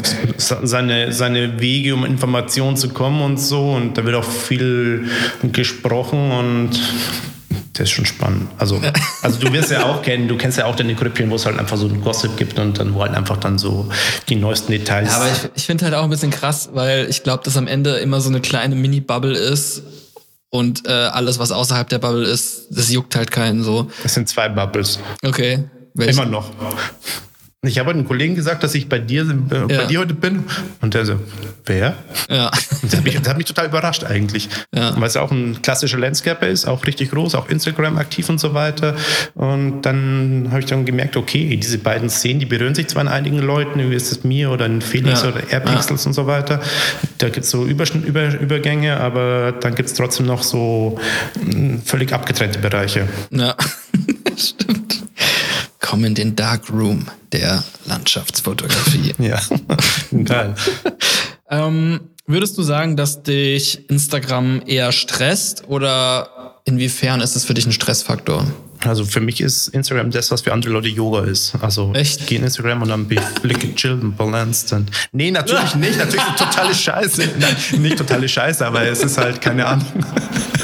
Ich war gerade kurz richtig schockiert und dachte so, okay, wow. Nein, ähm, nee, also das ist, Instagram ist halt, ja, ein ambivalentes Verhältnis. Mhm. Also schon, schon gut so, dass es ist und so, aber andererseits ich glaube, Instagram macht einfach nur müde. Diese mhm. ganze Bilderflut. Die Bilder, so viele Bilder. Und ja. also, und aber wie, man, wie ja? Man wird in Instagram so ein bisschen auch so, glaube ich, auch ein bisschen dahin geschoben, dass man eigentlich für die, fürs Publikum fotografiert. Also, mm, mm, mm. also, ich, also man hatte das, man postet irgendwas, was man selbst gut findet, läuft überhaupt nicht gut. Gut, dann muss halt am nächsten Tag wieder Salsa allen dran glauben und dann muss er wieder die, die Nummer wieder hochgehen. Und das ist halt so ein bisschen, also ich beobachte es bei mir manchmal, aber auch bei anderen, dass es dann so ist. Die posten mhm. irgendwas, was ich auch dann gut finde, aber es läuft nicht gut. Am nächsten Tag kommt da wieder irgendein klassischer Sport, um mal wieder die, die Zahlen aufs Level zu bringen, weil natürlich die Zahlen auch fürs Wirtschaftliche, für den Beruf auch wichtig sind. Mhm. Und das ist so ein bisschen was, das Instagram schon dazu geführt hat, dass die Leute mehr dafür fotografieren, was der globale Mainstream erwartet. Und das mhm. ist so ein bisschen schade, weil ich glaube, man hätte sonst deutlich mehr Vielfalt und einfach, also ich möchte es mal so sagen, früher wurdest du von Magazinen beauftragt, fotografiere eine Strecke von dem dem Thema und bist hingegangen und hast halt nicht nur Top-Postkarten, Sehenswürdigkeiten fotografiert, sondern einfach eine Strecke fotografiert, einen Zusammenhang, Detailaufnahmen, vielleicht irgendwie auch so um, ähm, Leute, Kulturlandschaft und halt einfach, da war nicht jedes Bild krass, sondern die ja, Bilder ja. haben insgesamt insgesamt als Bildstrecke ein Gefühl wiedergegeben. Und dessen Instagram ist jetzt schon so, dass der Post den Betrachter in einem Augenblick überzeugen muss. Sprich, mhm. er muss emotionalen Content haben, also krass sein, also krassen Sonnenaufgang, krassen Berg, krasser Nebel, whatever. Und du kannst zwar bei Instagram diese mehreren Bilder in einen Post reinpacken, aber irgendwie swipen vielleicht irgendwie vielleicht 30 Prozent der Leute bloß und die anderen mhm. sind trotzdem immer bloß das erste Bild, zumindest was ich in den Kommentaren entnehme. Und das hat sich schon sehr verändert, dass man eigentlich so ein bisschen Instagram so ein bisschen als visuelles als Fastfood bezeichnen kann. Mhm. Ähm, ja, äh, ich glaube, das kann man nicht abstreiten. Äh, nichtsdestotrotz finde ich, dass es so ein bisschen wieder, gerade durch die Funktionalität mit dem Karussell und ähm, dass es wieder so ein bisschen in eine andere Richtung geht und es nicht mehr nur das eine Banger-Foto sein muss. Es geht auch über eine Serie, aber es stimmt schon, was du sagst. Das erste Bild, was dir quasi beim durch den Feed scrollen, muss dir halt irgendwie ins Auge stechen oder anders äh, funktioniert es in den meisten Fällen halt nicht so richtig. Ähm, aber darüber hinaus ist es ja, finde ich, immer, immer schwerer, es ist so vorherzusagen, weil der Algorithmus und keine Ahnung, ich ja. habe auch in meinen Augen sehr massentaugliche Motive schon gepostet und es lief halt gar nicht, weil falsche, keine Ahnung, falsche Sekunde erwischt. Falsche Sekunde erwischt, ja, ja. kann sein. Äh, ist auf jeden Fall, wird es immer undurchsichtiger, finde ich, und immer schwerer zu planen, aber vielleicht ist das gerade, finde ich, ein Faktor, der das Ganze wieder so ein bisschen entspannt, rein theoretisch, weil man dann einfach irgendwann zu dem Punkt kommt und denkt, ich kann es eh nicht beeinflussen und ich möchte vielleicht einfach das posten, äh, was ich halt persönlich einfach jetzt gerade fühle oder eine Serie, die ich halt geil finde. Aber ja, wir da müssen, muss man erstmal hinkommen. Hier müssen wir abwarten, in welche Richtung sich das weiterentwickelt. Also ich sehe halt immer mehr Bilder, die halt gut gefaked sind. Also Okay. Also es gibt auch die, sag mal, das Fotografieren ist immer leichter geworden in den letzten zehn Jahren. Also ja, ja. die Technik verzeiht immer mehr Fehler und mittlerweile gibt es immer mehr so Bearbeitungsmöglichkeiten, Himmel austauschen und so weiter, künstliche Rays und irgendwie Sonnen und sonst irgendwas und Mond irgendwie Weitwinkelaufnahmen mit 500 Millimeter Telezoom-Mond und so weiter und das sehe ich immer öfter auch bei, sagen wir mal, ernst, ernst, ernsthaften Echt? Landschaftsfotografen okay. und die Frage ist, wo gehen wir denn dann hin, wenn von Bild, ähm, wenn ein Bild immer mehr Composing ist aus verschiedenen mhm. Zutaten, dann bist du ja sowieso gleich in der CGI und ja. dann kannst du mit der CGI viel einfacher vielleicht die krassere Motive machen, dann musst du gar nicht mehr rausgehen. Und deswegen kann ich mir vorstellen, dass man irgendwann auch so wieder so, ein, so eine Gegenentwicklung hat, wo halt dann wieder so das Puristische wieder in den Mittelpunkt drückt. Ja. Weil ich glaube, die Leute werden irgendwann müde von diesen ganzen ja. Bildern. Ich glaube, das kann man jetzt schon noch bedienen, aber irgendwann, also hoffe ich zumindest. Also wäre ja schlimm, wenn es immer krasser und immer, immer, es laugt ja auch visuell aus. Also Voll. man ermüdet ja daran irgendwie. Absolut. Also wenn ich mir anschaue, meine Island-Bilder, die ich damals 2010 gemacht habe in Island, die waren damals tolle Bilder. Wenn ich die heute posten würde auf Instagram, dann würde da niemanden jucken, weil einfach nicht krass genug ist ja. und kein, die Nordlichter nicht irgendwie hoch genug Aktivität haben und sonst irgendwas. Und wo, wo soll es denn noch enden? Also Na. Burg Els mit Nordlicht. Ah, Felix hat es ja schon fotografiert. ähm, aber das ist ja ist ja auch ein sehr interessanter Aspekt, weil es auf der einen Seite eben immer dieses, diesen Weltmarkt im Sinne, den Weltgeschmack zu treffen, der ist halt äh, Blumen. Ja, der, ist mit, der ist mit klassischer Landschaftsfotografie, also ich habe so ja. das Gefühl, dass die klassische Landschaftsfotografie wieder aufholt momentan. Ja, absolut. Weil halt so, sag mal, so Indien und so weiter da einfach kommt richtig gut an. Richtig ja. gut ankommt. Und ja, safe. Ja, wir sind im, wir, wir sind im Aufwind. wir. äh, da gebe ich dir auf jeden Fall recht, aber ähm, auch das andere, was du gesagt hast, fand ich gut, weil es auch ich finde es gar nicht so verkehrt, weil es einfach auch die moderne Zeit mit sich bringt, dass immer mehr Leute gibt, die jetzt vielleicht gar nicht per se Fotografen sind, sondern halt Digital Artists und die halt Compositions machen. Content Creators. Ja, jein, aber ich meine, Composing Creators. Compose, nennen sie meinetwegen so. Ähm, aber ich finde, das ist auch eine Kunstform für sich, da halt so ähm, Dinge halt zusammenzubauen, dass sie irgendwie wiederum. Ja, nein, das ist toll. Also da gibt Leute, die machen richtig tolle Arbeit. Aber die Sache ist halt, wenn das Problem ist, glaube ich, nicht, dass die Leute das machen. Das Problem ist, dass viele Menschen einfach ein Foto gelernt haben, dass ein Foto die ja. Realität wiedergibt. Genau, Sprich, ja. die sehen dann ein Composing, gucken aber nicht genau hin und halten es dann für die Realität und halten es für eine sehr, sehr krasse Realität. Ja. Und früher hattest du halt beim Magazin halt Bildredaktionen, die halt dann das dann entschieden haben. Und heute hast du bei irgendwelchen, sag mal, irgendwelchen, wie heißen diese Sachen, diese, diese Instagram-Seiten, die Bilder reposten. Repost-Seiten. Hubs, Hubs, Feeds, whatever. Okay. Ähm, die halt dann posten halt irgendwie krassen Zeug, weil dann irgendwie, irgendwie ah. halt Bilder gemacht werden, die halt nicht funktionieren in der Realität. Okay, ja, das ist natürlich ein Problem, dass es dann verschwimmt einfach und dass die Leute nicht mehr äh, differenzieren können zwischen, okay, das ist jetzt ein echtes Foto und das ist halt ein Composing. Ja, du wirst immer mehr gepusht in die Richtung, ja. vielleicht. Ja, okay, wenn du, schwach, wenn, wenn du schwach bist. Also du meinst, ja, das ist, stimmt auf jeden Fall, weil diese Composings machen es natürlich für den, für den Creator einfacher, Dinge äh, spektakulär aussehen zu lassen und dadurch erweckt es vielleicht bei Fotografen den Eindruck oder auch unterbewusst, auch wenn man weiß, es ist ein Composing, okay, äh, mein Foto muss jetzt irgendwie annähernd auch so krass sein, äh, um irgendwie zu funktionieren auf Social Media. Ne? Du, als Fotograf entscheidest du ja nicht, was gültig ist. Die Betrachter entscheiden, was gültig ist. Ja. Und wenn die Betrachter es gewohnt sind, sehr, sehr spektakuläre Sachen zu sehen, dann, wenn du die erreichen möchtest, dann musst du auch die spektakulären Sachen parat haben. Ja. Und das wird sich in Zukunft noch weiter zuspitzen. Und da bin ich mal gespannt, wo die Reise hingeht. Ja, ich auch. Ähm, aber an der Stelle vielleicht ein ganz guter Punkt. Ähm, bist du jemand oder ähm, ich nehme dich halt wahr als einfach, du bist halt Fotograf.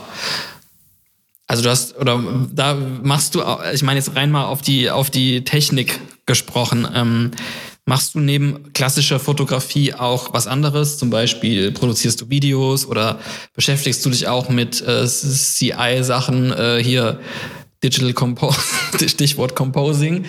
Beschäftigst du dich mit solchen Techniken im, im Grunde oder sagst du, äh, ich bleib mir treu oder ich bleib, ich bin zufrieden mit dem, was ich mache und das ist einfach äh, fotografieren? Ich glaube, mein Problem ist einfach die Zeit. Ja. Also ich schreibe relativ viel, also ich habe auch Aha. viele Texte geschrieben, auch für, für die Bücher teilweise, Texte komplett irgendwie, irgendwie 200, 300 Seiten und so. Das macht mir Spaß und liegt mir ganz gut, glaube ich. Na cool. Aber ich hatte zum Beispiel, als Corona-Geschichte so anfing, dann natürlich, da kam Corona und dann hat jeder sozusagen, hat jemand auf ein Projekt im Kopf. Ja. Und dann habe ich auch so für so ein Videoprojekt auch schon ein Intro gemacht, auch ein ganz witziges. Und dachte mir, okay, es kommen Videos und so weiter, auch so ein bisschen Equipment gekauft. Mhm. Ja, aber dann war es halt so, dass einfach mit dem ganzen Buchkram dieses Jahr so beschäftigt war, dass halt nur das Intro entstanden ist, mehr oder weniger. Und ich sag mal so, irgendwann, irgendwann ja. wird Schönberger alle überraschen. Okay. nice. Ähm, wir sind gespannt. Dann, äh, ja, wir haben jetzt ja schon ganz, ganz viel über Social Media gesprochen, aber äh, ein Thema wollte ich da doch noch anschneiden, weil es auch, glaube ich, äh, bei dir auch an der richtigen Stelle ist. Ähm, und zwar ist das das Thema, ähm, hatten wir jetzt auch, glaube ich, schon so ein bisschen drin, äh, ganz allgemein das Thema Locations. Auch jetzt natürlich bezogen auf äh, Landschaftsfotografie insbesondere, klar. Ähm, aber ich glaube, das gilt auch für andere Genres. Ganz besonders natürlich so Travel-Fotografie, also internationale Reisen, Bali und Co. Weltweit gibt es spezielle Spots. Ähm, wie siehst du das? Ähm, oder gerade dich will ich dazu fragen, äh, weil du das Problem, glaube ich, aus erster Hand kennst, ähm, dass du zum Beispiel, hast du vorhin auch schon mal kurz gesagt, ähm, du vielleicht einer der ersten warst, die einen bestimmten Ort halt in, ja, ganz gut fotografiert haben oder halt ein cooles Bild da geschaffen haben und das dann über Social Media halt irgendwie viral gegangen ist und das eigentlich dazu geführt hat, dass dann ganz, ganz viele andere auch dahin gefahren sind. Ähm, es ist natürlich was, was irgendwie heutzutage unvermeidbar ist, ähm, aber wie, wie, wie gehst du denn jetzt so mit diesem Thema Hype-Spots um? Also ich glaube, also ich zum Beispiel, ich habe immer so ein bisschen das Gefühl, dass ich schuld bin an den ganzen Sachen, die rund um die Rakotsbrücke entstanden sind, weil ich damals im Buchcover und so weiter und auch mit der Bildstrecke vorher dann irgendwie das tausende oder zehntausende Male irgendwie dann aufgetaucht bis rund um Planeten, irgendwelchen Bildstrecken. Mhm. Und dann als dann diese ganzen Geschichten mit den Leuten rüberlaufen und so weiter, da habe ich mich dann auch schon so ein bisschen drüber geärgert und verantwortlich gefühlt. Aber die Sache ist, hätte ich es wahrscheinlich dann nicht gemacht, hätte es irgendein anderer fotografiert. Eben, ja, die Motive ja. kommen ja dann schon heraus. Ähm, und das betrifft ja eigentlich dann meistens auch, sag mal, die wirklichen Spots, die wirklich durch Überlaufen bedroht sind. Also bei Deutschland war es nur zeitweise der Strecksee oder auch im Berchtesgaden der Pool oder so weiter. Das sind ja dann trotzdem eine relativ überschaubare Menge an Spots. Und da ist halt nicht nur die Verantwortung bei den Leuten oder bei den Fotografen, da vielleicht irgendwie Rücksicht drauf zu nehmen und die Spots nicht zu nennen, sondern da muss dann auch die regionalen Behörden, Tourismusvereinigungen, die müssen halt mhm. dann einfach auch darauf reagieren, rechtzeitig, meiner Meinung nach. Und das ist halt so ein bisschen teilweise so, dass so ein Spot dann, dann Instagram halt einfach in die Luft geht innerhalb von wenigen Wochen. Ja. Und bis dann die lokalen Behörden reagieren, ist es halt einfach zu spät. Also, oder zum Beispiel Geroldsee, da gab es ja auch mal ein Thema drum mit diesem Platz, wo mittlerweile nur noch ein brauner Fleck ist, weil alle das gleiche Foto von den Hütten machen. Mhm. Ähm, dann sage ich halt immer wieder, Mann, macht hinten an die Hütten irgendwelche blöden Werbetafeln von der Sparkasse oder von der Raiffeisenbank dran ja. und dann fotografiert da kein Mensch mehr und macht die einmal am Wochenende ab morgens und verlangt 5 Euro Eintritt. Und da stehen dann 50 Fotografen, können euch dumm und dämlich dran verdienen. Also mhm. es ist halt natürlich in unserer Verantwortung, wenn ich zum Beispiel einen Spot habe, der irgendwie ein Moorgebiet ist oder ein Naturschutzgebiet ist, der, wo ich weiß, dass da Arten sind, Tierarten sind, die gestört werden können oder Pflanzenarten, die gestört werden, dann poste ich diesen Ort nicht, wenn der relativ leicht zu entziffern ist. Wenn der Ort irgendwie ein Ort ist, wo es touristische Infrastruktur gibt, wie jetzt ein mhm. Wanderweg oder eine Aussichtskanzel und so weiter, dann kann man das meiner Meinung nach machen, weil halt wirklich dann so ein völlig überlaufene Spots dann doch wiederum gar nicht mal so viele erstmal entstehen. Und das habe ich ja, dieses neue Buchprojekt auch mit den Locations da in Deutschland, das dann demnächst mal erscheint. Mhm. Und da wurde dann bei der Auswahl schon darauf geachtet, dass man einfach Spots nimmt, die halt dann ähm, ja einfach den auch Fotografen vertragen. Also okay, sprich, verstehe, das, ist, ja. das sind jetzt keine Spots drin, wo ich sagen würde, die sind total trittempfindlich. Und dann habe ich teilweise auch äh, lokale Fotografen gefragt, ob das okay ist, das mit reinzunehmen. Also ich habe mich da mit den Leuten ausgetauscht und dann, Ah, also Okay. das war so der Ansatz. Und dann geben wir auch Informationen, Naturschutzgebiet, Nationalpark und dann halt auch das Thema Drohne natürlich wird auch mit angesprochen. Also es geht darum, Spots zu zeigen, die man gut fotografieren kann, ohne Gefahr zu laufen, dass man irgendwo ein Naturschutzgebiet Remi-Demi veranstaltet und alles zerstört. Und das ist, glaube ich, so die Sache, dass man vielleicht notfalls die empfindlichen Spots einfach die Locations weglässt, wenn man Bilder postet. Aber ähm, was soll man denn machen? Soll man aufhören zu fotografieren? Ja. Das Ist halt, ein schwierig, ist halt ein schwieriges Thema und es ist auch so ein bisschen äh, so ein Hassliebe-Thema, glaube ich, weil ähm, auf der einen Seite sind, sind ja auch, äh, ich finde deine Herangehensweise halt eigentlich genau die richtige zu, ähm, und das mit dem Buchprojekt klingt ja auch sehr spannend, ähm, dass man eben ja so da rangehen kann und sagen kann, man muss nicht unbedingt es noch äh, fördern, indem man jede Location preisgibt. Und äh, aber die, manche Leute erwarten halt, die denken halt, du bist quasi bei Instagram so eine Art Reiseführer und musst kannst denen quasi, sollst jetzt mal gefälligst sagen, wo das ist. ja, die, die Nachrichten kriegt man ja ständig eigentlich. Ja, Also ja where's- gerade where's du, glaube ich. Mhm, Ja. Okay.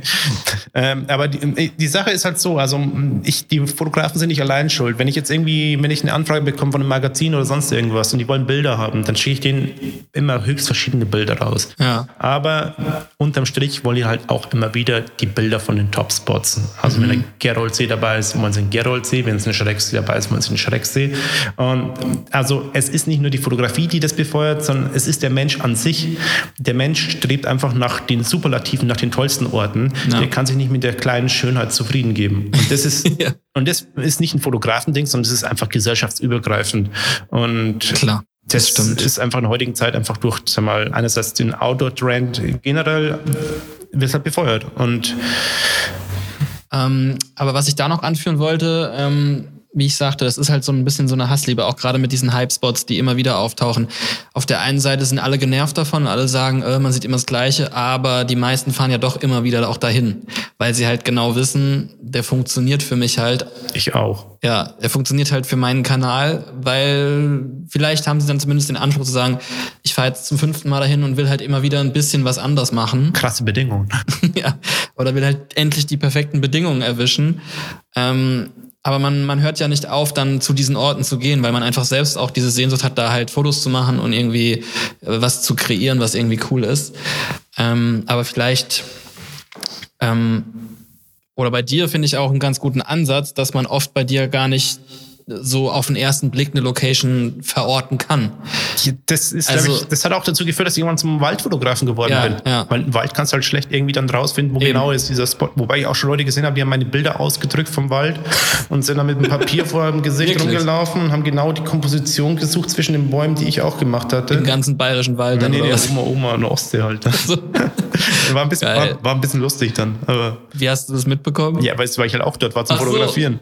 Und da habe ich gesehen, Nee. okay, da jemand mit meinem Bild und läuft Quatsch. rum. Und doch, genau so. Aber hast du die dann angesprochen? Ja, nee, ich habe nicht angesprochen. Aber du hast gesehen, dass die mit Ja, deinem du Bild. siehst ja dann, weiß ein DIN A4-Blatt ausgedruckt und da siehst du halt mein Bild vom, vom, vom Wald, Wald, ja, da oben an Ostsee. Ah, Und okay. dann habe ich so gesehen, ah ja. Und dann so, krass. Okay, das ist ja auch witzig. Ähm, aber ich finde, das ist eigentlich ein sehr guter Ansatz oder das finde ich halt auch sehr inspirierend und stark, dass du halt hingehst und sagst, äh, das hast du ja sogar in deiner Insta-Bio stehen, habe ich gesehen, ähm, Perfect Condition, ja, ich habe mir irgendwas Bescheuertes Neues überlegen müssen. dein USP. Ähm, Ja, ja ich, ich, weiß- ich, ich, ich, ich weiß nicht. Also, ich, also die Sache ist ja natürlich durch diesen internationale äh, Publikum muss man natürlich irgendwas reinposten. ja, ja, du musst dich nicht dafür Ich, nein, nein, nein, ich glaube, Also, ich glaub, ich glaub, wenn ich bloß irgendwie so einen, wenn ich einen deutschen Instagram-Account hätte, der wäre viel ironischer oder viel zynischer oder sonst irgendwas. Ja. Aber das, Ähm, aber ich finde es eigentlich ganz gut, weil du das da zum Ausdruck bringt, dass du halt jetzt nicht jemand bist. Du hast vorhin auch schon mal gesagt, ähm, in einem Satz, bei dir geht die Fotografie nicht primär über den Ort, sondern über die Bedingungen. Also du bist halt jemand, der auch das Wetter halt gut lesen kann oder da halt äh, ähm, zumindest Tendenzen erkennt, die ihn dann äh, dazu bringen, nachts um eins dann fünf Stunden irgendwo hinzufahren, weil er denkt, das könnte da ganz geil werden. Ähm, und dementsprechend halt eben jetzt nicht unbedingt immer der perfekte Instagram-Spot bei dir im Bild ist, in den allerwenigsten Fällen eigentlich, sondern vielmehr das Bild halt von der, von der Wetterbedingung lebt. und ähm, das dann auch oft absolut random wirkt. Also dass zum Beispiel du irgendwo im ja, bayerischen Wald stehst oder sonst irgendwo. Und ähm, das finde ich eigentlich einen sehr inspirierenden Ansatz, weil ähm, das ja eigentlich eine Gegenbewegung zu dem ist, zu sagen, okay, ich muss jetzt zum hundertsten Mal zum Eibsee fahren, ich muss dahin fahren. Also das ist eigentlich auch so, wenn du so diese Landschaftsmalerei, wo mich eben auch inspiriert hat, ich irgendwann vor langer Zeit mal erwähnt in dem Gespräch. Ja. Die Maler damals hätten ja auch einfach nur die krassen Sachen malen können. Aber die hatten in ihrem Portfolio auch oft einfach nur so normale Landschaften in besonderem Licht oder so. Und ja. also da sehe ich schon so ein bisschen so mein, mein, meine Roots auch dann in dieser Geschichte. Mhm. Und andererseits muss ich sagen, halt, wenn alle Leute mehr Locations ausgraben würden, dann hätten wir alle mehr verschiedene Locations, die wir besuchen würden. Und da würden dann die einzelnen Locations auch weniger Druck abbekommen vielleicht. Mm, mm. Also es ist ja schon so, dass jedes Jahr irgendwelche Orte wieder rauspoppen, die dann wieder auf einmal so in den Trend ja, gehen. Und je mehr man Orte hat, desto weniger Leute sind an einem einzigen Ort. Und ich finde es halt auch schon krass, äh, ich meine, klar, German Romers ist ja äh, mein Ding oder unser Ding. Äh, Wäre auch blöd, wenn ich was anderes sage, aber Deutschland ist halt schon sehr vielseitig, muss man sagen, was, was die Fotografiemöglichkeiten angeht.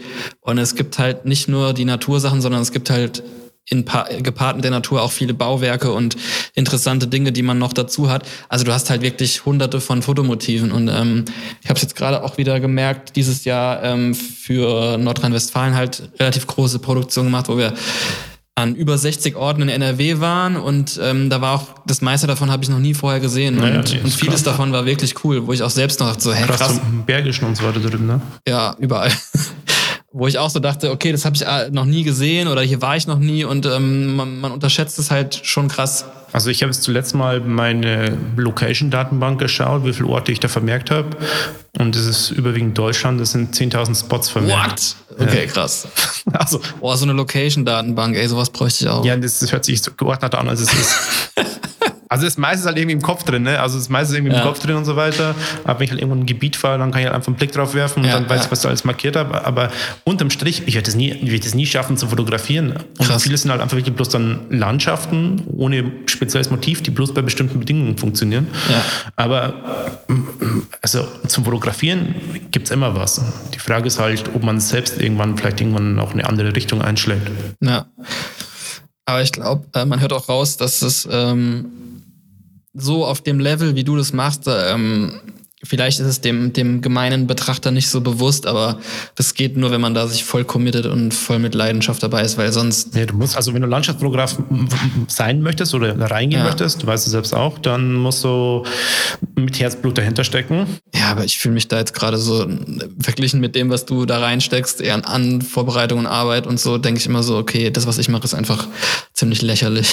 Nee, aber es ist halt eine andere, ist eine andere Art und so weiter. Also ich glaube, Erfolg Erfolg ist einerseits vom richtigen Moment, am richtigen mhm. anzufangen, am Startpunkt zu sagen. Mhm. Jetzt äh, Romers und so weiter waren ein richtiger Startpunkt, ein richtiger Moment und muss halt auch dabei sein an der Sache. Und ich kriege schon viele Anfragen. Ich glaube, die Leute unterschätzen auch, dass dann Fotografie als Hobby ist, glaube ich, super schön. Ja. Fotografie als Beruf ist, ist, eine andere Nummer. Ist eine andere Nummer, viel Schreibtischarbeit, viel, ja, viel auch wirklich dann, sagen wir, auch Arbeiten, die einfach dann, ja, man sich gerne schenken würde und man fotografiert am Ende eigentlich weniger, als man vielleicht das ursprünglich gedacht hat. Ja. Und da muss man einfach schon wirklich dann dahinter sein. Ansonsten klappt es, glaube ich, nicht. Ja.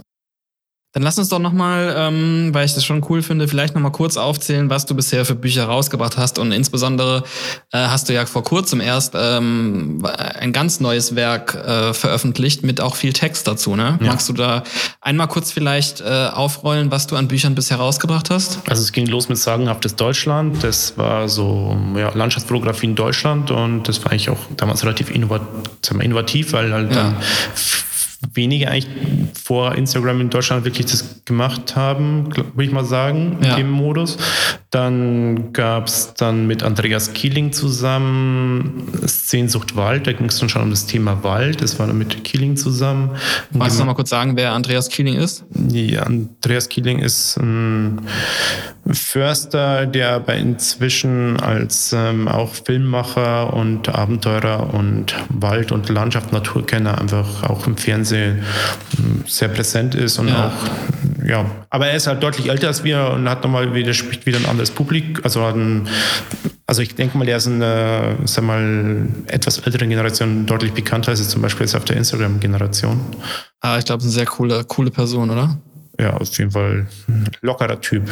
Also wenn ihr zusammen ein Buch gemacht habt, ähm, habt ihr dann auch viel Kontakt gehabt oder war das dann eher so, ja, jeder, jeder hatte so sein hatten, Ding, hatten, was er... Also wir waren schon zusammen unterwegs, aber Aha. es war nicht so, dass wir so dann miteinander im Campingbus gelebt haben, so sowas dann nicht. No Van Life? No, no Van Life. okay. Wir haben auch beide keine Vans. Oh shit. Ja, SUV Life, True Story. Okay. Ähm, okay, dann erzähl weiter. Ähm, dann kam die Waldwellen, das war irgendwie so ein, ich glaube, 4, 5 Kilo schwerer Oschi. Wow. Ja, ja. das ist so, glaube ich, Tina 3 Format oder so. Also auch wieder nur Deutschland? Mhm. Ich glaube, da ist sogar auch Ausland dabei, auch die Nachbarländer. Das sind die Nachbarländer sind alle dabei, also Dänemark und äh, Frankreich, Holland und so okay. weiter. Ähm, danach kam Deutschland eine Wälder, nur Deutschland, mit dem Titel. Okay. Aber das war dann schon das dritte Waldbuch sozusagen. Ja, das waren dann Krass. verschiedene Schwerpunkte auch, ja. Und dann kam jetzt dieses Jahr mit Nachts im Wald. Das war zum ersten Mal, wo euch der Text im Vordergrund stand. Also das war ursprünglich als reines Textbuch konzeptioniert. Da ging es eigentlich darum, dass nachts eigentlich der Sehsinn, der das Fotografieren eigentlich ausmacht, keine Rolle spielt oder kaum eine Rolle spielt.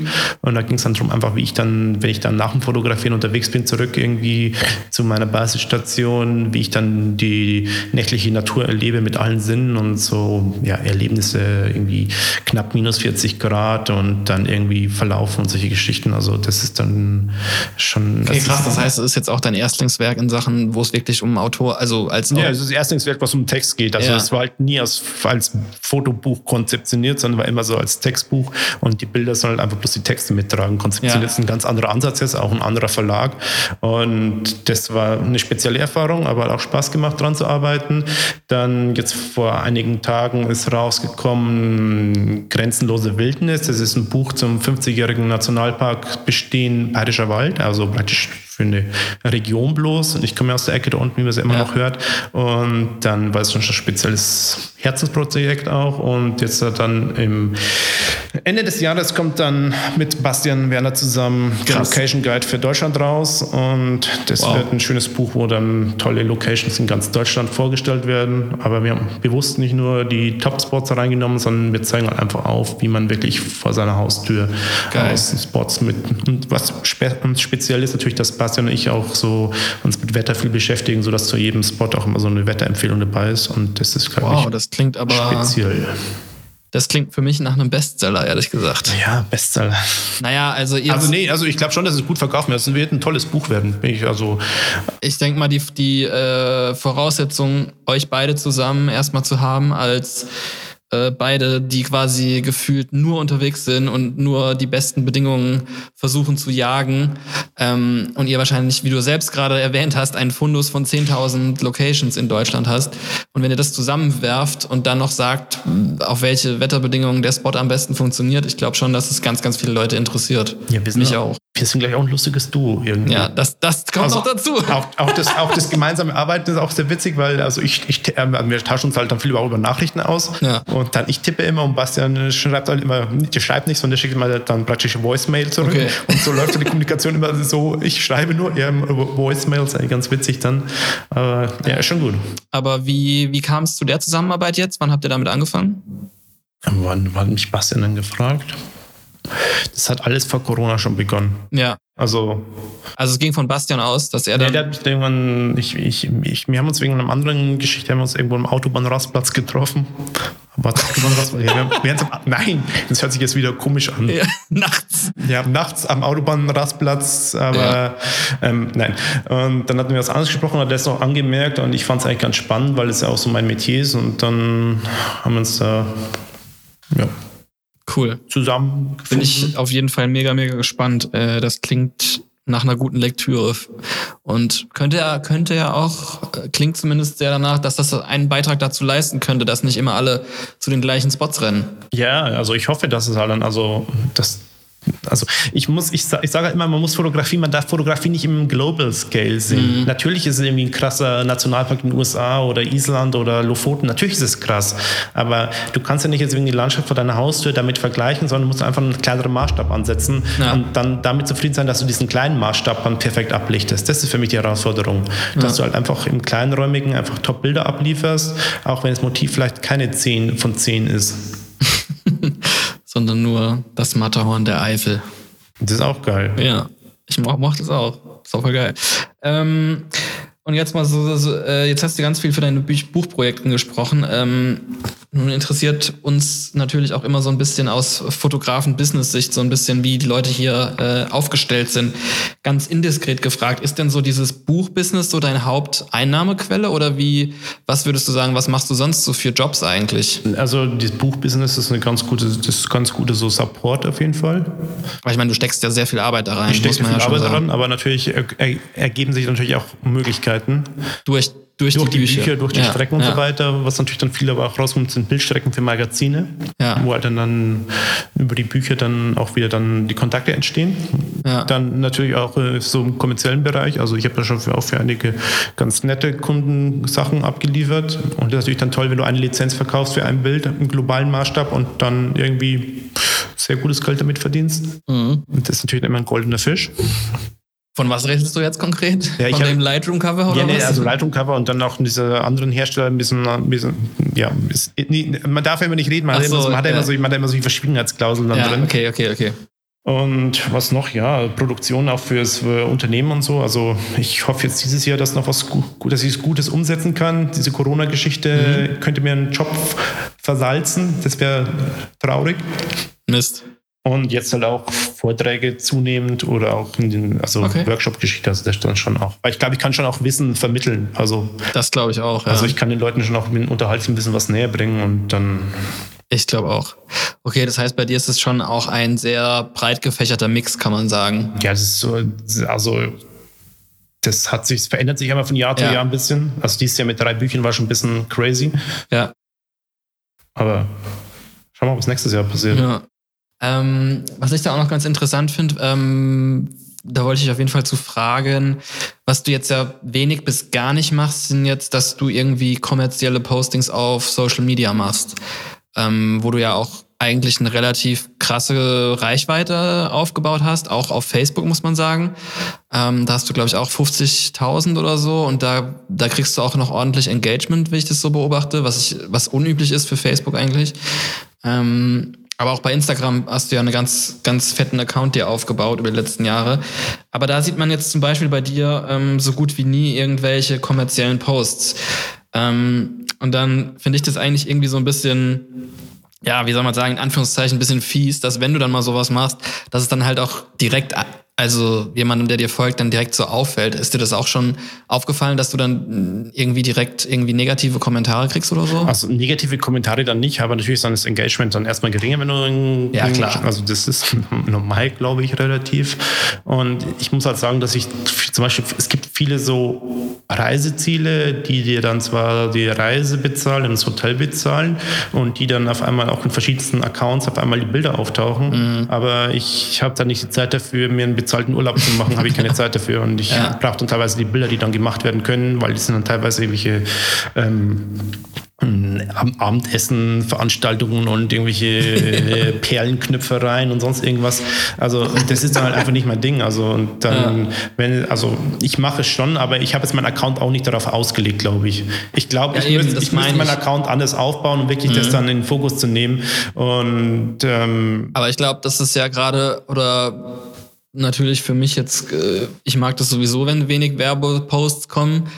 Und wenn sie kommen, finde ich, finde ich, äh, muss oder passen. muss es halt, muss es halt, ja, es sollte halt im besten Fall gut ausgewählt sein und irgendwie eine schlüssige Story geben oder irgendwie cool sein. Ähm, weil ich zum Beispiel gar nicht ertragen kann, halt so klassische Influencer-Accounts, die halt dreimal am Tag irgendeine Werbung für irgendwas machen.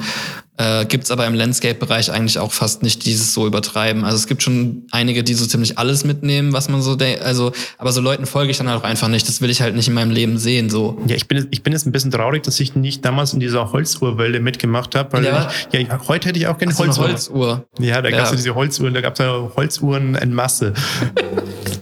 Äh, ja, noch davor gab's ja Daniel Wellington. Das war ja so das Ja. absolute 0815 Influencer-Produkt. Aber nee, wir wollen nicht, nein, es ist auch, die wurden auch teilweise tolle Bilder und tolle Ideen damit umgesetzt. Also soll, also Genau. teilweise sind die Posts auch Es gut kommt- gewesen. genau, es Aber wie kommt man es halt, ja wie immer man's halt drauf an. umsetzt. Wenn es halt, wenn es halt ins Portfolio passt und es cool umgesetzt ist, auch mit der Uhr irgendwie irgendwo Outdoor und so weiter, dann finde ich das auch, finde ich das auch geil gemacht und so. Und aber es muss halt zur Bildsprache so ein bisschen passen. Ja.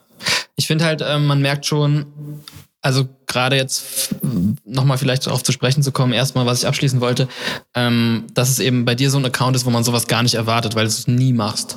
Und äh, wenn es dann mal kommt, jetzt, du hast ja mal für so eine Spirituose was gemacht. Ja, das war eine gute Laune. Also ich, ich mochte es unheimlich gern, was ich gemacht habe. War einfach gute Laune Post. Ja, das war nice. Ja, es Aber war- das, das fällt halt einem dann sofort ins Auge. Ich, ich habe da auch, da war, habe ich, also, also zumindest ist nicht direkt Negatives, aber es hat mich ein bisschen verfolgt eine Zeit. Also, okay. also ich war halt dann im, Ist ja nicht schlimm, aber Nein, es war auch nicht schlimm, war eher so, so belustigend, weil Ja. jeder, jeder hat so Leichen im Keller.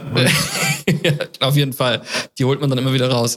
Ähm, aber worauf ich eigentlich hinaus will, ist, dass es ja, habe ich ja vorhin schon gesagt, eigentlich so ein bisschen, ähm, oder man merkt es halt auch bei unserem German Romers Account, da gibt's halt eigentlich zu 99,9 Prozent keine Werbung. Und wenn wir mal was mit einem kommerziellen Partner machen, versucht man da ja schon ein halbwegs hochwertiges Projekt zusammen auf die Beine zu stellen. Ähm, jetzt zuletzt haben wir ja mit Audi so ein paar Touren gemacht, was aber klar, es ist Audi, es ist auf jeden Fall ein Werbepartner, aber es ist trotzdem, glaube ich, auf einem verglichen mit anderen Influencern, die irgendwelche Werbung machen, auf einem Level, was halt viel krasser ist, weil man da vier Tage krasse Produktionsarbeit reinsteckt und irgendwie dann auch worauf es allermeisten ankommt, einfach ein Produkt abliefert, worauf man auch stolz ist und wo man dahinter steht. Und ob da, und dann finde ich es aber unfair oder halt, ich finde es halt gemein, wenn Leute dann das gar nicht erkennen und die dann nur sehen, äh, Werbung, da bin ich raus. Das finde ich dann irgendwie so ein bisschen zu leicht gedacht, weil sie halt an 350 Tagen des Jahres halt kostenlos nur äh, geile Bilder und Informationen konsumieren können, so gesehen, ne? ja, das ist einfach Und so ist es ja bei dir im Endeffekt, kann man sagen, auch, weil dein Insta-Account auch komplett eigentlich so gut wie werbefrei ist. Und wenn mal was kommt, dann, dann Das ist dann so eine Selbstverständlichkeit, die sich da einschleicht. Ja, die genau. Leute, also die, die, die Leute nehmen das hin und entwickeln auch noch eine Erwartungshaltung daraus. ja, genau. Also, das genau das meine also, ich. Ja. sehen, also das ist dann so äh, auch eine fehlende Wertschätzung eigentlich das, was sie täglich konsumieren können. Ja. Also Man macht ja, man, man ist ja dann, also irgendwie macht man es ja auch, um dann halt davon leben zu können und Jobs zu bekommen. Und dann muss man halt, oder was heißt man muss, man hat ja auch dann Bock drauf, mit, mit Firmen zusammenzuarbeiten. Und es ist ja auch von da, von der, äh, von der Seite gesehen dann ja schon eine Wertschätzung, dass eine Firma mit dir zusammenarbeiten will. Weil sie halt sagen, ey, du machst coole Sachen. Ähm, und dann finde ich es irgendwie so ein bisschen plump, dann einfach zu sagen, äh, das ist ja Werbung, da bin ich raus. Also das finde ich halt so ein bisschen, da ja die Leute ein bisschen so appellieren, ein bisschen gnädiger zu sein oder ein bisschen mehr vielleicht dahinter zu steigen und zu verstehen, warum das jetzt gemacht wird. Natürlich kann man seine Kritik äußern, wenn es jetzt ganz plump daherkommt. Ähm, aber ich finde, wenn es cool gemacht ist und, und da vielleicht jetzt auch mal den Bogen zu schlagen, die Frage an dich, glaubst du dieses, ähm, dass dann so schnell Hate kommt oder so, dass das so ein deutsches Problem ist? Weil wenn ich jetzt nach Amerika schaue und äh, ich folge ja auch vielen amerikanischen Fotografen und da habe ich mehr so das Gefühl, dass da das viel mehr so als so als Respekt, also die Leute kriegen halt Props dafür, wenn sie halt mit großen Firmen zusammenarbeiten oder wenn sie Kollaborationen kriegen oder wenn sie, weißt du, wenn sie so Fotoproduktionen dann machen. Ähm, und in Deutschland habe ich so das Gefühl, da wird dann schnell so, äh, das ist ja jetzt Werbung. Wie siehst du das? Ja, die deutsche Mentalität ist schon speziell. also, und da wird ja schon gern genörgelt und so. Das ist, liegt im Deutschen schon im Blut. ja, stimmt. Wobei ich jetzt nicht sagen möchte, dass es die amerikanische Mentalität mit nach außen in nett und hinter der Hand allerhand. Also, das ist auch wieder eine andere Geschichte. Ähm, Nicht ähm, an und für sich. Mei, was juckt's dem Mond, wenn ihn ein Mops anbellt, ne? Also, nein, also, Das verstehe ich nicht, ist mir zu deep. Nein, also dass das dann einfach dann so eine, sag mal, so ein, einfach dann daraus so, so eine negative Kritik dann auf einmal mhm. entsteht. Meine Güte, ist ein Fotograf, du bist dann, du musst davon leben, das ist dein Berufsweg, die Leute können deine Bilder konsumieren kostenlos und so weiter. Du haust jeden Tag einen Post raus und unterhältst die eigentlich damit. Also es kommt halt darauf an, wer auch die Kritik äußert. Also, ja. wenn es Kollegen sind, ist es nochmal was anderes, als wenn es irgendwie das normalen Follower klar. sind. Das nimmt man auch unterschiedlich, glaube ich, auf irgendwie. Also, ja. keine Ahnung, wenn dir was nicht, wenn was nicht passt an meinem Account, dann kannst du auch, also, wenn, wenn es jemand was nicht passt, dann kann er einfach auch ein Endfollow machen. Genau, ja. Fällt ja mittlerweile bei unseren Accounts wahrscheinlich auch nicht mehr auf. Das stimmt. Also wobei ich ähm. gestern mal geguckt habe, dass, dass mit jemandem nicht mehr auf Facebook befreundet war, das hat mich überrascht so. Oh, okay. ähm, aber ich folge dir auf jeden Fall noch, keine Sorge. Aber äh, das stimmt, was du sagst, auf jeden Fall. Ähm, weil natürlich am Ende des Tages ist ja jeder selbst für seinen Feed verantwortlich. Also man kuratiert ja seinen eigenen Feed. Also wenn ich jetzt sehe, okay, Kilian postet jetzt seit neuestem jeden Tag äh, einen Dis Discount-Code für Fitness-Tee ähm, zum Beispiel, dann kann ich auch irgendwann sagen, so, ey, kein Bock mehr, dann folge ich dem halt. Das ist halt schade, weil früher hat er mal coole Landschaften gepostet, aber ich muss dazu sagen, ich stecke auch nicht so viel Zeit rein, meinen ja. Feed zu kuratieren. Also Max ist zum Beispiel krass. Ich, ich meine jetzt, ich meine jetzt natürlich deinen eigenen als Fotograf, aber ich meine auch als, als Konsument der App selbst ja. auf deinem Homescreen. Ja, klar, das, was du sehen möchtest und so weiter. Genau. Ja. Das setzt sich aus dem zusammen, wem du folgst. Ja. Und wenn da jemand dabei ist, der halt nur Werbung macht und du es eigentlich scheiße findest, dann entfolge ihm halt einfach. Wenn die Werbung so. lustig ist, ist es okay. Ja, eben. Wie gesagt, hat jeder selbst in der Hand. Ähm, aber ist es denn generell so, dass du ähm, gar nicht solche Anfragen bekommst, weil vielleicht Firmen auch gar nicht auf dem Schirm haben, dass du sowas machen könntest? Oder gibt's die und du, du sagst die meisten ab? Es, nee, es gibt Anfragen, dann teilweise mache ich ja auch welche, ähm, teilweise mhm. sage ich sie auch ab, weil es zeitlich nicht reinpasst. Ja. Also ich habe ja schon gesagt, also dass diese Buchgeschichten sehr arbeitsintensiv sind und dass dann ja ich vielleicht auch mal eine Pause vom Buchgeschehen brauche, ja. um andere Sachen vorwärts zu treiben. Ähm, und denke, also zum Beispiel jetzt auch nie eigentlich Akquise gemacht für irgendwas. Also ich glaube, wenn man Akquise machen würde, könnte man durchaus auch noch solche Sachen vom Zaun reißen, wenn man wollte, aber irgendwie war es bisher auch nicht nötig eigentlich. Ja. Also und schau mal, was die Zukunft bringt. Ne? Also ja. ich habe Bock auf vieles und dann ich, nein, also ich, ich habe ich hab schon viele Ideen auch. Und also ja. gerade auch, weil ich von, meinem, von, meiner, von der Ästhetik, die ich selbst gut finde, auch überhaupt nicht auf mein Metier allein festgelegt bin. Also manchmal mhm. habe ich das Gefühl, dass dann die Leute auch nur das gut finden, was sie selbst machen. Mhm. Also ich kann vieles gut finden, was ich selbst nicht mache. Und da können sehr viele Optionen bestehen, entstehen. Ja. Ähm, aber so generell an Aufträgen, die du annimmst, äh, das meiste bewegt sich dann schon im Landschaftsfotografiebereich. Nee, schon landschaftsüberwiegend. Ja, ja, ne? Ja. Okay. Also momentan. Ja, dann lass uns doch mal wegkommen von Social Media und äh, was mich natürlich noch brennend interessieren würde, ähm, was macht denn ein Kilian Schönberger so abseits der Wälder und der Fotografie. Was, äh, du hast ja schon durchgehen lassen, dass du Musik interessiert bist oder, oder warst. oder warst. Ähm, aber was, was würdest du denn sagen? Gib uns doch mal einen Blick hinter deine Fogpants. Also jetzt nicht im wörtlichen Sinne, aber ähm, ja, dann wirst du einen kleinen Landingstrip finden. Nein, lassen wir das Thema. Oh. Ähm, was sind denn so Sachen, die dich in deiner, wenn du, ja, Freizeit hast du wahrscheinlich in dem Sinne keine, aber ich kenne es ja selbst, man ist irgendwie rund um die Uhr mit dem auch gedanklich befasst, was man macht. Aber was sind denn noch so, sag ich mal, konkrete andere Aktivitäten, die du gerne hast, abseits vom Fotografieren? Also was ich ganz gern mag, einfach wenn ich dann ja auch jetzt hier in Köln bin, einfach mal abzuschalten, einfach an der Bar oder zu gehen, in einen Club zu gehen, einfach mal vielleicht gute Musik, gutes Bier, gute Getränke. Und das ist dann schon mal wichtig, einfach mit Leuten aus einem völlig anderen Umfeld, aus einem völlig anderen Background auch mal zu reden und so weiter und sich so gegenseitig abzudaten. Also ist eigentlich in meinem Freundeskreis eigentlich kaum jemand dabei hier in Köln, der wirklich dann in die Fotogerichtung geht. Mhm. Und das ist eigentlich ganz schön, da wirklich einmal total andere Gespräche zu führen. Ja. Und dann Musik spielt schon noch eine Rolle, aber ich habe nicht mehr so viel Zeit wie früher, mich da einzugraben in die Details. Also es ist eigentlich jetzt mittlerweile so, dass ich hauptsächlich dann Mixtapes dann aktuell mir irgendwie mal immer organisiere, auch für die Autofahrten. Aber mhm. auch selbst mache ich es dann selbst, dann mache ich jetzt dann auch in die Richtung nichts aktiv selbst mehr an Mixtapes. Und ansonsten, ja, natürlich dann, was man jetzt macht, gutes Essen gehen. Ja. Und dann. Family. Ja, Family, klar, mit dem Kleinen ist und so weiter. Also der Kleine ist mit einem Jahr, ist auch schon anspruchsvoll, viel Zeit, viel Zeit zu verbringen. Und das ja. ist natürlich auch schwer, wenn du mehrere Tage weg bist, dann vermisst du ihn, der vermisst dich. Und das ist auch ein ganz neuer Lebensabschnitt nochmal, der auch viel so im Bekanntenkreis verändert hat, weil es halt bei den meisten jetzt so Familien, Familientime ist. Das hat sich seitdem, ja, seit drei, vier Jahren extrem verändert, auch hier die Konstellation hier in Köln. Und manchmal macht es auch einfach Spaß, Leute zu besuchen, anderen Städten. Ja. Und ich gehe leidenschaftlich gern Pilze sammeln. Aber das ist ja dann wieder im Wald. Ja, dann schon wieder, ja, ja. Also, nee, ich kann auch, ich kann, ich kann, ich kann die Natur auch noch genießen ohne Kamera. Okay, ja. ja ist auch schön. Geil. Also, mhm. also ich muss da nicht immer irgendwie ein Bild, irgendwie ein krasses Bild machen, sondern ich kann einfach ja. auch bloß äh, Ruhe und abschalten, sonst irgendwas. Cool. Ähm, ja, das ist dann ja wahrscheinlich auch so ein bisschen einfach dein, dein Ausgleich zum, zum Outdoor-Leben hier, das Stadtleben sozusagen.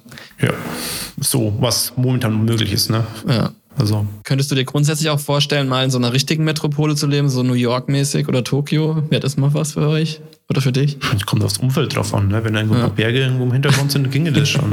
nee, also ich, ich, ich, weiß, also ich weiß nicht, also jetzt momentan glaub, glaub. Ja, es ist jetzt vielleicht die falsche Frage jetzt zu stellen. Nein, nein, also ich, also ich kann mir das, also ich kann mir, ich, ich glaube, ich bin schon relativ anpassungsfähig auch an, mhm. an verschiedene Kulturen. So, okay, ich, also ich müsste jetzt nicht in Dubai wohnen und so weiter, weil ich so, das wäre jetzt nicht so mentalitätsmäßig, glaube ich, nicht so meine Welt. Das ist irgendwie ja. so ein New York oder irgendwas in die Richtung oder irgendwo in Kanada oder so eine Millionenstadt oder einen asiatischen Raum. Ich könnte mir zumindest vorübergehend vorstellen, dort zu leben. Ja. Also einfach, weil ich spannend auch finde. Aber du bräuchtest schon immer so die im Umfeld so die Connection zur Natur einfach. Gibt es ja im Endeffekt auch überall. Außer du bist jetzt irgendwo keine ja, Ahnung. nee, du hast schon Möglichkeiten, das da hinzufahren. Nee, also. Ja. Sag mal, wenn das urbane Leben so abwechslungsreich gestaltet ist und, wenn ich beruflich da irgendwas machen kann, ja. das mich erfüllt, dann ging das vielleicht auch. Ja. Ähm, nice. Was würdest du denn sagen ähm, oder was denkst du sind für dich generell Inspirationen in deinem Leben? Also kannst du da sowas verorten, was es ist, was dich immer wieder motiviert, überhaupt irgendwas zu kreieren im Sinne der Fotografie? Also sind es andere Fotografen, sind es vielleicht ganz andere An Einflüsse, die man jetzt gar nicht so auf dem Schirm hat? Was ist es bei dir? Ich glaube, bei mir ist es hauptsächlich Inspiration ist Sehen. Also Inspiration was? Sehen, einfach weil ich, ich sehe einfach. Okay. Also Sehen fordert mich heraus, fotografisch. Also wenn ich irgendwo unterwegs bin, im Auto, zu Fuß, in der Straße, jetzt eben, wie ich mit dem Rad hergefahren bin, habe ich von Köln Facetten gesehen, die ich noch nie gesehen habe und wo ich dachte, ja, wäre eigentlich auch ein geiler Spot. Das wäre nicht mein Metier, aber wäre eher so dann so ein bisschen so urban oder so. Das, also ich bin eigentlich immer unterwegs, immer am ja. Gucken, immer am Scouten. Das ist eigentlich so ein Dauerbetrieb. Ja dann vielleicht. Also gar nicht mal so, dass du sagst, äh, du musst da jetzt unbedingt hin und selbst ein Foto machen, aber dass du einfach das wahrnimmst und das ja, so ein also bisschen. Ich, also ich sehe ich, ich seh dann die Komposition und so weiter. Ja. So. Und das finde ich, also ich denke schon, dass ich sehr fotografisch dann sehe und mhm. überall Bilder sehe und auch teilweise völlig andere, sagen wir mal, Themengebiete Bilder sehe, die ich ja. jetzt gar nicht brauchen kann eigentlich, ja. aber ich sehe dann trotzdem Motive und so weiter und denke, ja, das ist, also, und das geht eigentlich ununterbrochen so, gerade wenn ich Auto mhm. fahre und dann, das ist halt einfach so Dauerbetrieb eigentlich. Ja, das ist automatisch drin, ne? Würdest du sagen? Ja, es halt auch oft sind halt auch gar nicht mal so spannende Sachen, aber einfach, also einfach nur eine Landschaft zu sehen, auch eine völlige random Landschaft irgendwo und einfach dann zu sehen, wie zum Beispiel Felder zueinander sich verteilen und so mhm, weiter mhm, und dann mhm. einfach eine Komposition zu sehen, wie diese Landschaft dann attraktiv wird. Und dann, das ist einfach das, was mich dann schon so ein bisschen dann, ich finde, das, das ist schon das, was mich, glaube ich, auch immer dann am Laufen hält. Mhm. Also, das ist. Weil ich finde es schon krass, du bist da jetzt dann schon wirklich, kann man sagen, äh, eine Dekade in dem Metier mindestens, also sagen wir mal mehr oder weniger aktiv, äh, hauptberuflich beschäftigt. Und ähm, finde ich dann schon krass, dass du dann immer noch äh, den Hunger so in dir hast, weiterzumachen. Ich könnte mir auch irgendwann vorstellen, irgendwann in der Redaktion oder so einfach einen Bürojob zu machen oder so. Also, okay, echt? Das kannst du dir vorstellen? Also ich kann mir vorstellen, dass ich, dass ich einfach irgendwo im Büro sitze und andere Leute meine Sachen fotografieren. Ach so. Na, ich, ich, ich find, ah, du kannst ihnen ja einfach deine 10.000 Spotliste geben. Nee, nee, ich, ich finde auch die Recherche und irgendwie Konzepte, ja. ich finde das Erstellen von Konzepten unheimlich ja, spannend. Ja. Also, das ist eigentlich das, was mich reizt okay. und irgendwo, wo ich auch meine Stärken sehe, so ein bisschen so Sachen aufzustellen, Ideen zu entwickeln und zu entwerfen. Das ist eigentlich das, was ich auch mit am spannendsten finde. Und das ist auch der Antrieb, dass ich was Neues mache und teilweise auch neue Spots ausgrabe und so weiter, weil ich einfach was Neues umsetzen möchte und dann bei einer bestimmten Bedingung den fotografieren möchte. Und das ist eigentlich dieses, dieses Erschaffen ist eigentlich das, was mich am meisten dann am Laufen hält weniger ein Bild, das es schon gibt, einfach nochmal zu fotografieren, sondern einfach ja, wirklich ja, das Erschaffen ist das, was mich wirklich dann ja, mit Adrenalin voll macht. Geil. Ähm, dann gibt es ja eine, eine feste Kategorie im Podcast und zwar der Uff-Okay-Moment. Das heißt, da geht es jetzt wirklich dann konkret drum zu sagen, oder es wäre cool, wenn du konkret eine Sache äh, nennen könntest, die dich jetzt in den letzten Wochen irgendwie auf einer inspirativen Ebene getoucht hat. Ähm, das kann zum Beispiel sein, weiß ich nicht, irgendein Film, den du gesehen hast, irgendeine Ausstellung, die du besucht hast, irgendeine Stadt, irgendein Erlebnis, eine Begegnung mit einem Wolf oder keine Ahnung, vielleicht auch irgendein anderes Bild von irgendwem. Äh, fällt dir da irgendwas ein? Weil da geht es jetzt darum, dass man das vielleicht auch für unsere Hörer erlebbar machen kann, dass die es das vielleicht sich auch anschauen können. Ja, ich glaube, ein so Moment war, ähm, ich bin, ich habe einen Ort aufgesucht, den ich im Zivildienst damals, wann war das? 2005, 2006, 2005 im Zivildienst, ein Ort, wo ich halt dort immer war, habe ich wieder aufgesucht. Okay. Und dann ein Foto gemacht, ist noch nicht veröffentlicht, aber es war einfach so Bam Flash, what, what the fuck. Okay. Das in Deutschland. Richtig, richtig krass. Aber du darfst es nicht verraten, wo. Ja, ja da, da unten irgendwo. Aber du willst nicht verraten, wo. Ja, der, der Post kommt irgendwann. Und da steht dann, wo es ist. Ja, der Post, man sieht schon, wo es dann ist. okay. Aber nee, es war halt einfach so, weißt du, es war so, wo ich halt dann damals immer da, dort war und so weiter. Und ich mich so ja. erinnert, okay, war ganz, ganz hübsch so irgendwie so der Aussichtspunkt. Und dann bin ich da hinge und dann wiedergefunden und dann so, krass. What the fuck? Echt? Okay. Und dann so, und dann, ich war dann dreimal dort irgendwie. Krass. Und dann. Hast du die Perfect Conditions erwischt? Die Perfect Conditions, die erwischt man eigentlich nie, aber es war schon ganz okay. Also ist das eine Lüge, die in deiner Caption steht? Wenn du die nie erwischt. das war jetzt ein bisschen provokant, tut mir leid. Ja, das ist ein dehnbarer Begriff, Perfektion, ne? ja, das stimmt. Okay, ja, den lassen wir mal so gelten. Ist dann zwar jetzt nicht in erster Linie äh, nacherlebbar, aber ich hoffe, die Leute erkennen dann das Bild, ähm, wenn es kommt bei dir. Du schreibst dann dazu, das ist das äh, vom ja, Zivi. Das ist der UFOK-Moment. Das ist mein UFOK-Moment. Schreibst in Klammern einfach dazu für die drei Leute, die es gehört haben. Äh, ich, ich, ich, ich, glaube, das werden dann schon einige. Also ich glaube, glaub, es gibt auch gewisse Interesse. wir vereinen hier gerade auch vielleicht zwei Kreise der ja, Landschaftsfotografie. Ich bin mal gespannt. Ja, ähm, jetzt kommen wir auch langsam ins letzte Drittel vom Podcast. Wir sind auch schon wieder äh, ganz gut dabei hier. Äh, wird auch langsam Zeit. Ähm, bist du denn eigentlich mit dem, wenn du jetzt äh, zurückblickst die letzten Jahre, bist du so, dass du sagst, dass du zufrieden bist mit dem, was du so bisher fotografisch zustande gebracht hast? Oder ähm, gibt es da irgendwie so, oder bist du da sehr selbstkritisch unterwegs? Also mein, mein, Ziel war, mein Antrieb im Leben war eigentlich immer Spuren zu hinterlassen. Ich glaube, das habe ich mit diesen ganzen Büchern schon erreicht, weil die Hoffnung ist da, dass irgendwann in 100 Jahren irgendwo noch ein verstaubter Schönberger irgendwo im Regal rumsteht. Also insofern, Geil. das Ziel habe ich wahrscheinlich erreicht im Leben. Ähm, was ich mir, glaube ich, noch und dann in Zukunft ein bisschen umstrukturieren muss, einfach mehr Freiräume zu schaufeln. Also mhm. sprich komprimierter zu arbeiten und dann andererseits mehr Freiräume zu schaffen. Das ist das, was ich mir jetzt vorgenommen habe für die Zukunft. Gerade jetzt auch mit Kindern und so weiter Einfach ja. dann ist eine bisschen eine, um, eine Umgestaltung notwendig. Mhm. Das heißt vielleicht, dass du dann konkretere, abgeschlossene Produktionen machen willst, ja. die, sage ich mal, überschaubarer sind als jetzt so. Besser, besser planbare Produktion, also, okay. also dann irgendwo gezielt einfach mal eine Woche, zwei Wochen einfach was zu machen und dann wieder ein, zwei Wochen einfach ja. fix und dann Büro zu machen oder Familie oder was immer. Okay, cool. Ähm, ja, bevor wir jetzt zur abschließenden Schnellfragerunde kommen, müssen wir natürlich noch einmal kurz äh, über die Technik sprechen, die du einsetzt. Ich weiß ja, dass du auch ein Fellow Nikon Family Member bist. Ja, unter einem Dach sozusagen. Genau. Oh, ja. Genau. Wir sind unter einem Dach. Und heute, äh, brandaktuell, wurde ja announced, dass in zwei Wochen die äh, zweite Generation der Z6 und Z7 vorgestellt wird. Da bin ich natürlich persönlich sehr, sehr gespannt drauf. Ähm, aber du arbeitest ja, wie ich sehe, noch mit der Spielreflex, richtig? Ja, ich bin da zwar auch so, so im Austausch. Ähm, Im mentalen Austausch erstmal oder? Nein, auch im wörtlichen Austausch okay. mit dem Team. Ähm, also, also, du willst auch eigentlich auf. Nein, nein, ich möchte nicht, äh, also ich, ich, ich ich habe ja schon mal mit einer Spiegellosen auch fotografiert über längere Jahre hinweg. Also ja. vor der Nikon, Nikon. Und aber ich bin jetzt mit der D58 eigentlich sehr zufrieden und habe auch eigentlich so die Objektivauswahl, die ich möchte. Teilweise gibt es die Objektive, die ich brauchen würde, gibt es teilweise für die Spiegellosen noch nicht. Ja. Und das ist so eine einschränkende Sache. Und, aber die funktionieren ähm, ja eigentlich mit dem Adapter recht gut, muss man sagen.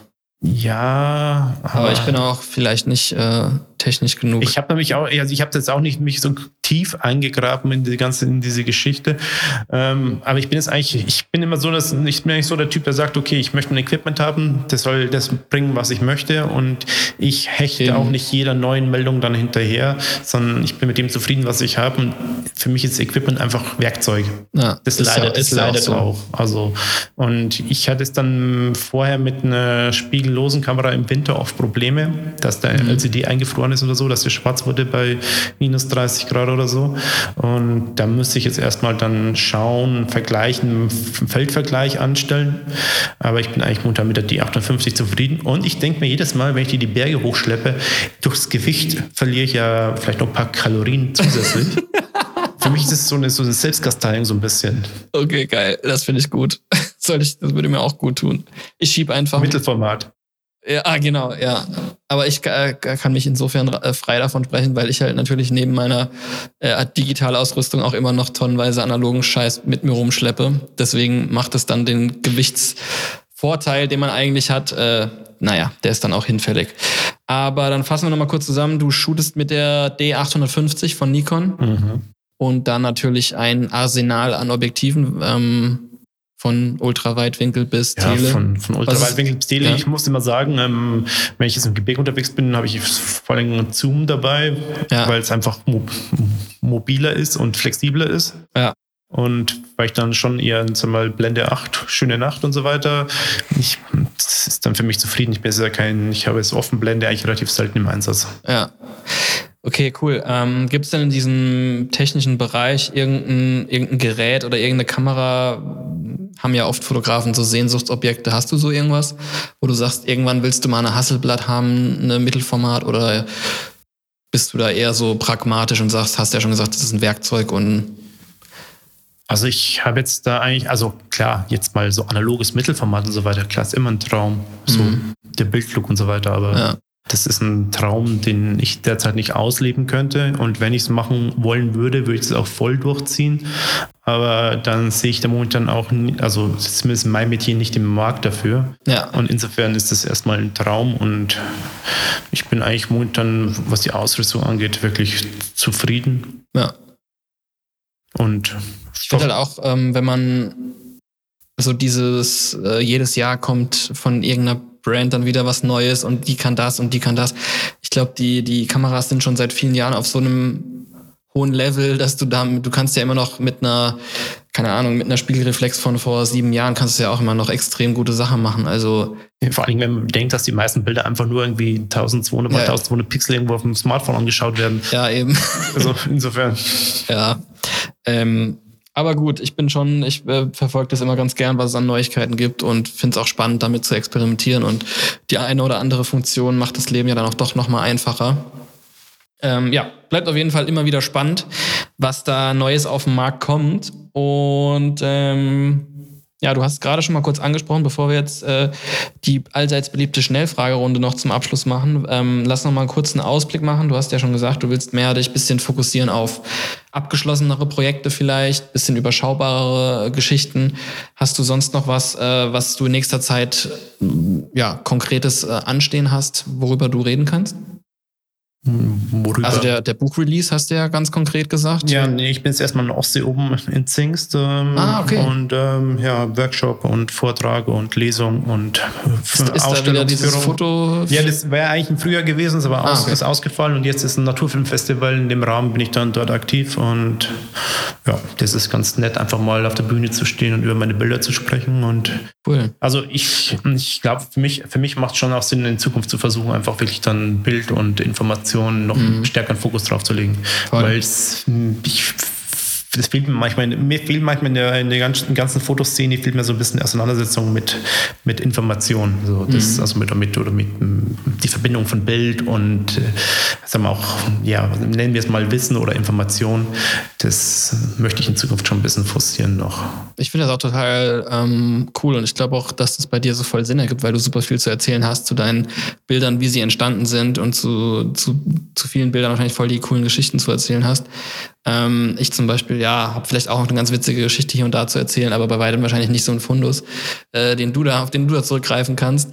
Ähm, aber ich glaube, was du meinst, was auch gemeinhin immer als Storytelling beschrieben wird, so gerne, und dass das ja so wichtig sei, aber die wenigsten machen es richtig so. Das ist halt auch, es ist auch vielleicht dem Social Media Ding geschuldet, dass es gar nicht so einfach ist, weil wenn du eine ellenlange Caption schreibst, die liest sich ja eh keiner durch. Ja, ja. Und du musst halt schon über die Bilder deine Story erzählen, aber es geht halt dann nicht in die Tiefe so richtig. Ja, und du musst halt überlegen, auch wen du adressierst, also ob du ein nationales Publikum hast oder internationales Publikum ja. hast. Und Storytelling, Social Media Bereich ist nochmal eine ganz andere Geschichte als Storytelling auf der Bühne. Also es sind auch nochmal zwei Paar Stiefel. Also Social Media Bereich ist mein Storytelling eher ausbaubar.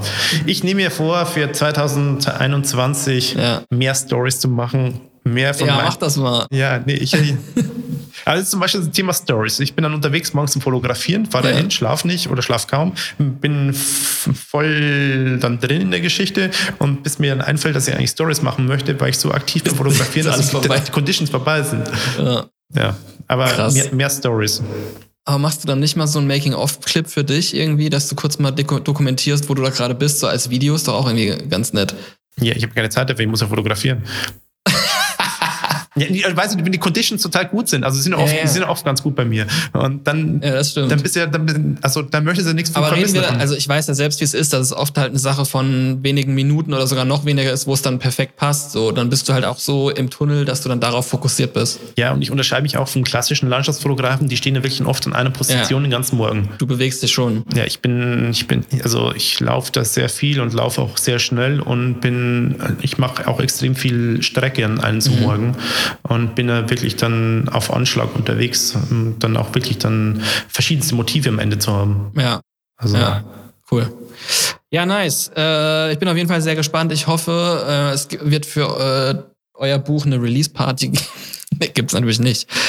Danke ach, Corona. Ja, ach, stimmt, stimmt, es geht ja weiter. Ja, Corona ist wieder, jetzt wieder schlimmer sogar. Vielleicht eine virtuelle über Webcam und jeder darf sich sein eigenes Bier. Ja, so, ja, ja, muss sagen, ich vermisse ein bisschen, schade, dass es Fotokino und so weiter ausgefallen ja. sind. Ich vermisse ein bisschen die Community-Events. Ja, das stimmt. Aber hoffen wir mal auf nächstes Jahr. Ich finde es auch ein bisschen lustig, dass alle immer so tun, als ob 2021, da wird ja alles besser. Nee, das kann ah, ich, wir warten erstes Halbjahr kannst du schon abschreiben, meiner Meinung nach. Ja. Aber gut, äh, dann jetzt zum Abschluss nochmal ein paar schnelle Fragen ähm, und einfach möglichst knackige Antwort, okay? Ich kann aus, aus, aus Ich weiß, ich weiß. ich hole dich dann wieder ein, wenn es äh, wenn's zu ausufernd wird. Okay. Ähm, also du fährst ja immer viele, viele Stunden im Auto. Dann gib uns doch mal bitte einen absoluten geilen Hörbuchtipp. Oder hörst du keine Hörbücher? Was machst du die ganze Zeit im Auto? Hm, ich höre keine Hörbücher. Nur Mixtapes. Nur Mixtapes, nur Musik. Ich will nur Musik. Was meinst du überhaupt mit Mixtapes? Ja, von, sag mal, von Elektro, Indie Rock, Indie-Tronic, äh, bis wie, Hip-Hop. Wie, wie spielst du die ab? Ja, einfach über das Auto. Ja, über, CD, über, CD über, SD, über SD-Karte halt einfach über SD-Karte SD reingesteckt und dann halt okay. irgendwie sind da irgendwie, keine Ahnung, sind da 100 Mixtapes drauf und die sind okay. also zwischen 40 und 120 Minuten lang und dann je nach Lust und Laune spiele ich ab und dann. Okay. Aber wenn du, hast du schon jemals in deinem Leben ein Hörbuch gehört? Ich glaube, ich habe äh, äh, Wohlleben, das Geheimleben der Bäume als Hörbuch gehört. Und ist das gut? Er ist ja geheim, ich kann nicht drüber reden so. okay, tolle Schnellfragerunde. Okay, nächste ja, Frage. Du, du stellst Fragen, ja. die ich nicht beantworten kann. Aber das kannst du jetzt beantworten. Äh, welches Album kannst du rauf und runter hören, egal wie oft? Also was ist sozusagen dein All-Time-Favorite Musikalbum, wo du sagst, das kannst du auch nach dem hunderttausendsten Mal immer noch voll abfeiern? Was für, was für Musik du generell so hörst, hast du ja schon so ein bisschen anklingen lassen. Ich hätte jetzt so, ich finde, du wärst auch so ein guter Metal-Typ. Ja, nein, das ist bitte nicht Metal oder so. Nein, also Also nein, also ich, also, wie gesagt, für Future Islands und Metronomy oder solche Geschichten, mhm. so in der ja. Richtung oder irgendwie auch. Ähm, Future Islands finde ich auch sehr toll. Also, aber ne Metal nicht, ne, bitte nicht. Okay. Aber ich habe das nicht so ein Album, was mich dann so körperlich identifiziert komplett. Nee, nee, aber was dir persönlich einfach, wo du sagst, das hatte ich irgendwie. Ne, bei mir waren es dann vielleicht eher so einzelne Lieder, so Metronomy Okay. Meets the Bay oder sowas in die Richtung. Aber und dann halt von den Mixes sind so halt dann ähm, ja so auch kompakte, also kompakt, also Minimal-Geschichten und so weiter. Oder irgendwie aus dem Berliner Berghain Dunstkreis oder wie gesagt aus dem Londoner ähm, Bereich da irgendwie. Da verschiedenstes, aber ich kann Okay. jetzt nicht sagen, dass ich ein so ein Album habe, was genau jetzt mein Leben ausmacht. Okay. Entschuldigung, wenn ich schnell frage Runde, aber ich würde ja gerne, ich würde ja gerne schnell antworten, aber es ist nicht so ja, leicht. muss ja auch nicht sein, ist ja alles gut. Ich dachte, du hast jetzt so, keine Ahnung, Bob Marley and the Wailers und äh, What the fuck? keine Ahnung. Ja, die Fujis, die Fujis waren auch groß. Ja, okay, jetzt aber jetzt eine Schnellfrage. Jetzt startet, jetzt startet die eigentliche Schnellfragerunde. Camping oder Wellnesshotel? Ein Campingplatz mit Swimmingpool. Okay. Wenn du nur noch in einem Bundesland Fotos machen dürftest, welches wählst du dir aus? Bayern. Ja, okay. Nachvollziehbar. Ähm, weil du einfach daherkommst und weil du ein Bergmensch bist. Ja, weil ich die Leute verstehe. Weil die Leute verstehst, ja. Ähm, welches internationale Gebiet steht noch auf deiner Fotowunschliste? Also, wo willst du unbedingt mal noch hin und Fotos machen? Äh, Dings, äh, Kamtschatka. Hm, krass, ja. Also mit, mich, mit, mit, dem, mit dem großen Max. Münchmax. Nein, anderen. Riese. Harz Max. Max Fischer. Ja. Ach, der war ja auch in Kamtschatka, Ja. stimmt. Äh, Münchmax auch, oder? Ich bin gerade nicht sicher. Ich glaube, die waren beide da. Ähm, ich glaube, Lennart und Janek waren auch da und es sah richtig krass aus. Auf jeden Fall, ähm, ja, kann ich nachvollziehen. Dann, äh, du als Bayer musst natürlich jetzt einmal eine Empfehlung ausgeben, was das beste Bier ist. Also ich trinke in Köln am liebsten Sonnenhopfen. Ach du Scheiße. Shoutout Gaffel. Gaffel Sonnenhopfen, das nennst du jetzt an der Stelle. Oder war das jetzt Ironie? Nein, also, ich- also ich trinke es gerne abends. Das ist eine Okay. Leichtigkeit. Ansonsten, mein Bayern ist immer Dorfbrauerei, helles, geht immer. Aber Bier muss halt zur Umgebung passen. Ja, hast recht. Okay. Ähm, welche Eigenschaft kannst du bei Menschen gar nicht leiden? Also ich glaube, ich äh, habe ein gutes Auge durch so vorgeschobene Freundlichkeit, hinter der Geschäftslüsternheit steht, Mm. zu durchschauen. Also ich merke schnell, wenn Mm. Leute so einfach so ja, geschäftsmäßig denken, aber nach außen freundlich sind. Das gefällt mir nicht so gut.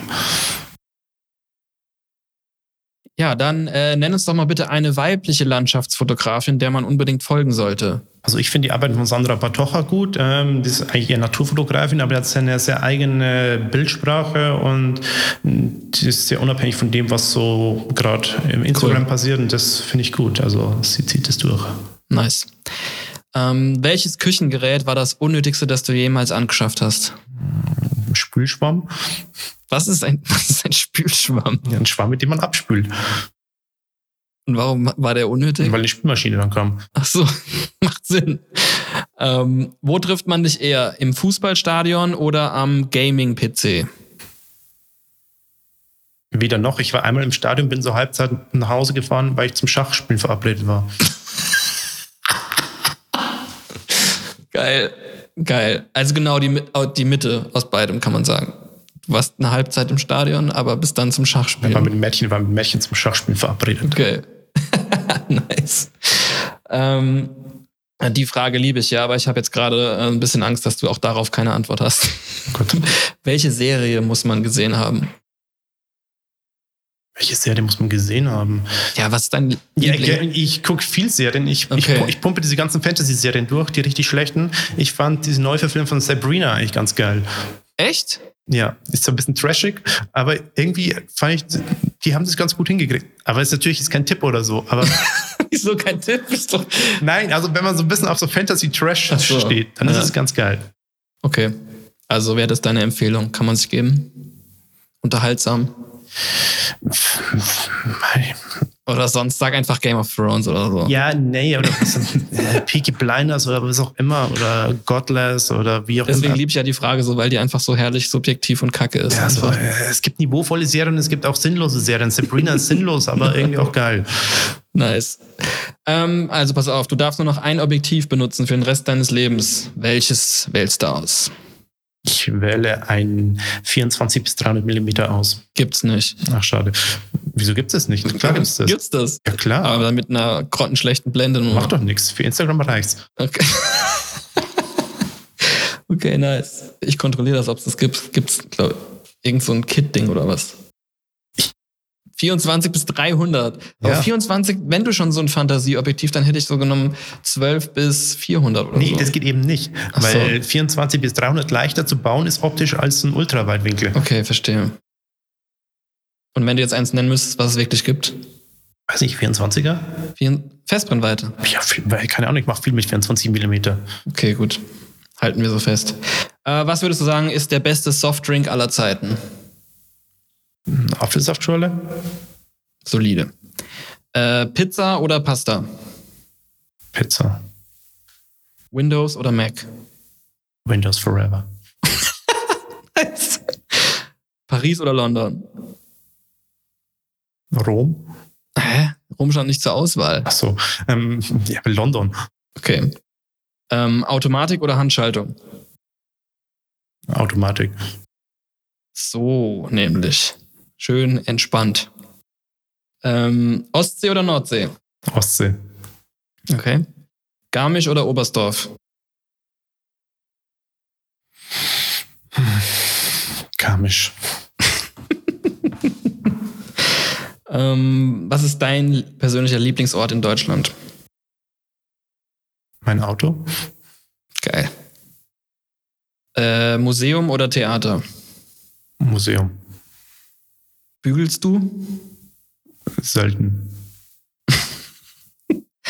Welches Fotoequipment-Teil hast du dir gekauft, aber niemals benutzt? So ein Star Trek Vermischstraßenfotos, wo man so die Kamera drauf montiert, um diese Sternen zu folgen. Ah, ja, ja, ja. Ähm, und zuletzt die Frage, äh, gibt es eigentlich diese eine Fogpant wirklich? Also gibt es eine konkrete Fogpant? Ja. Wie alt ist die und wie viele Löcher hat sie? Die ist, ähm, ich glaube sogar noch aus dem Studium kam die ursprünglich. Echt? Passt die dir noch? Ja, ja. ja, klar. Ähm, naja, ja, die ist ein bisschen geflickt. Die hat hinten, hinten hat die so ein bisschen so gra hellgrauen Stoff und da kam eigentlich auch der Name her. Der war die, die Po-Partie war mit hellgrauem Stoff extra gepolstert. Der sah aus wie Fog. Und das war so ein bisschen, irgendwann hat irgendjemand die Fogpants genannt und daher kamen die Fogpants. Aber du hast die dann Fogpants getauft auch, weil wenn du sie getragen hast, kam Fog, oder? Ja, ich weiß nicht, wie sich das bedingt hat, ob ich sie immer getragen habe, wenn ich fotografieren war und der Fog war schon da oder Ja. der Nebel kam erst, wenn ich die Hose anzog. Aber wie so ein Talisman kann man sagen, oder? So hätte ich es jetzt verstanden. Ja, also so ein, auch so ein Running Gag-Talisman, so ein bisschen. Ich habe auch gesehen, dass es dein eigener Hashtag sozusagen ist, Ja, wo, Leut, wo ja, Leute auch ja, aber anscheinend gibt es auch so Trainingshosen, so graue Ach Jogginghosen so. sind auch Fogpants. Unter dem Hashtag Fogpants gibt es sowohl Landschaft mit Nebel als auch irgendwelche grauen ja, Trainingshosen. es gibt ja so eine Brand, die heißt Fear of God. Vielleicht ist das eine Hose von denen, Fogband. Ja, die wird das so könnte, abgekürzt das, mit. das könnte sein. ja. Shit. Oh Mann. Ich habe. Äh, hm. Naja, gut. Ey, Kilian, hat mich mega gefreut, war ein super cooles Gespräch. Äh, hat echt Bock gemacht. Ich glaube, wir gehen jetzt noch äh, hier in meinem Viertel, zeige ich dir mal eine schöne Kneipe oder so. Ja. Darf man ja. Gehen wir, Machen wir auch. gehen wir ins Balthasar? Mm, Ich glaube nicht. Ich weiß nicht. Mal schauen. Nee, lieber nicht. Wir schauen mal, was wir machen. Ähm, vielen Dank dir auf jeden Fall für deine Zeit und äh, super interessante Sachen, glaube ich, äh, von dir gegeben. Das war sehr cool. Ähm, willst du noch was loswerden zum Schluss? Ja, ich grüße euch alle. Ja. Willst du noch irgendwie so ein, so ein, so ein, so ein Friedensappell äh, für die Landschaftsfotografie-Szene loswerden? Wer Wind sät, wird Sturm ernten. Okay. Ja, Seid nett zueinander. Alle Seid nett zusammen. Seid freundlich. Genau. Nett sind sie doch alle am Ende. Ähm, ja, vielen Dank dir und äh, ja. Ich freue mich auch, dass ihr hier war. Danke. Danke für die Bewertung und das Okay. Interview, Podcast. Okay, tschüss. Tschüss.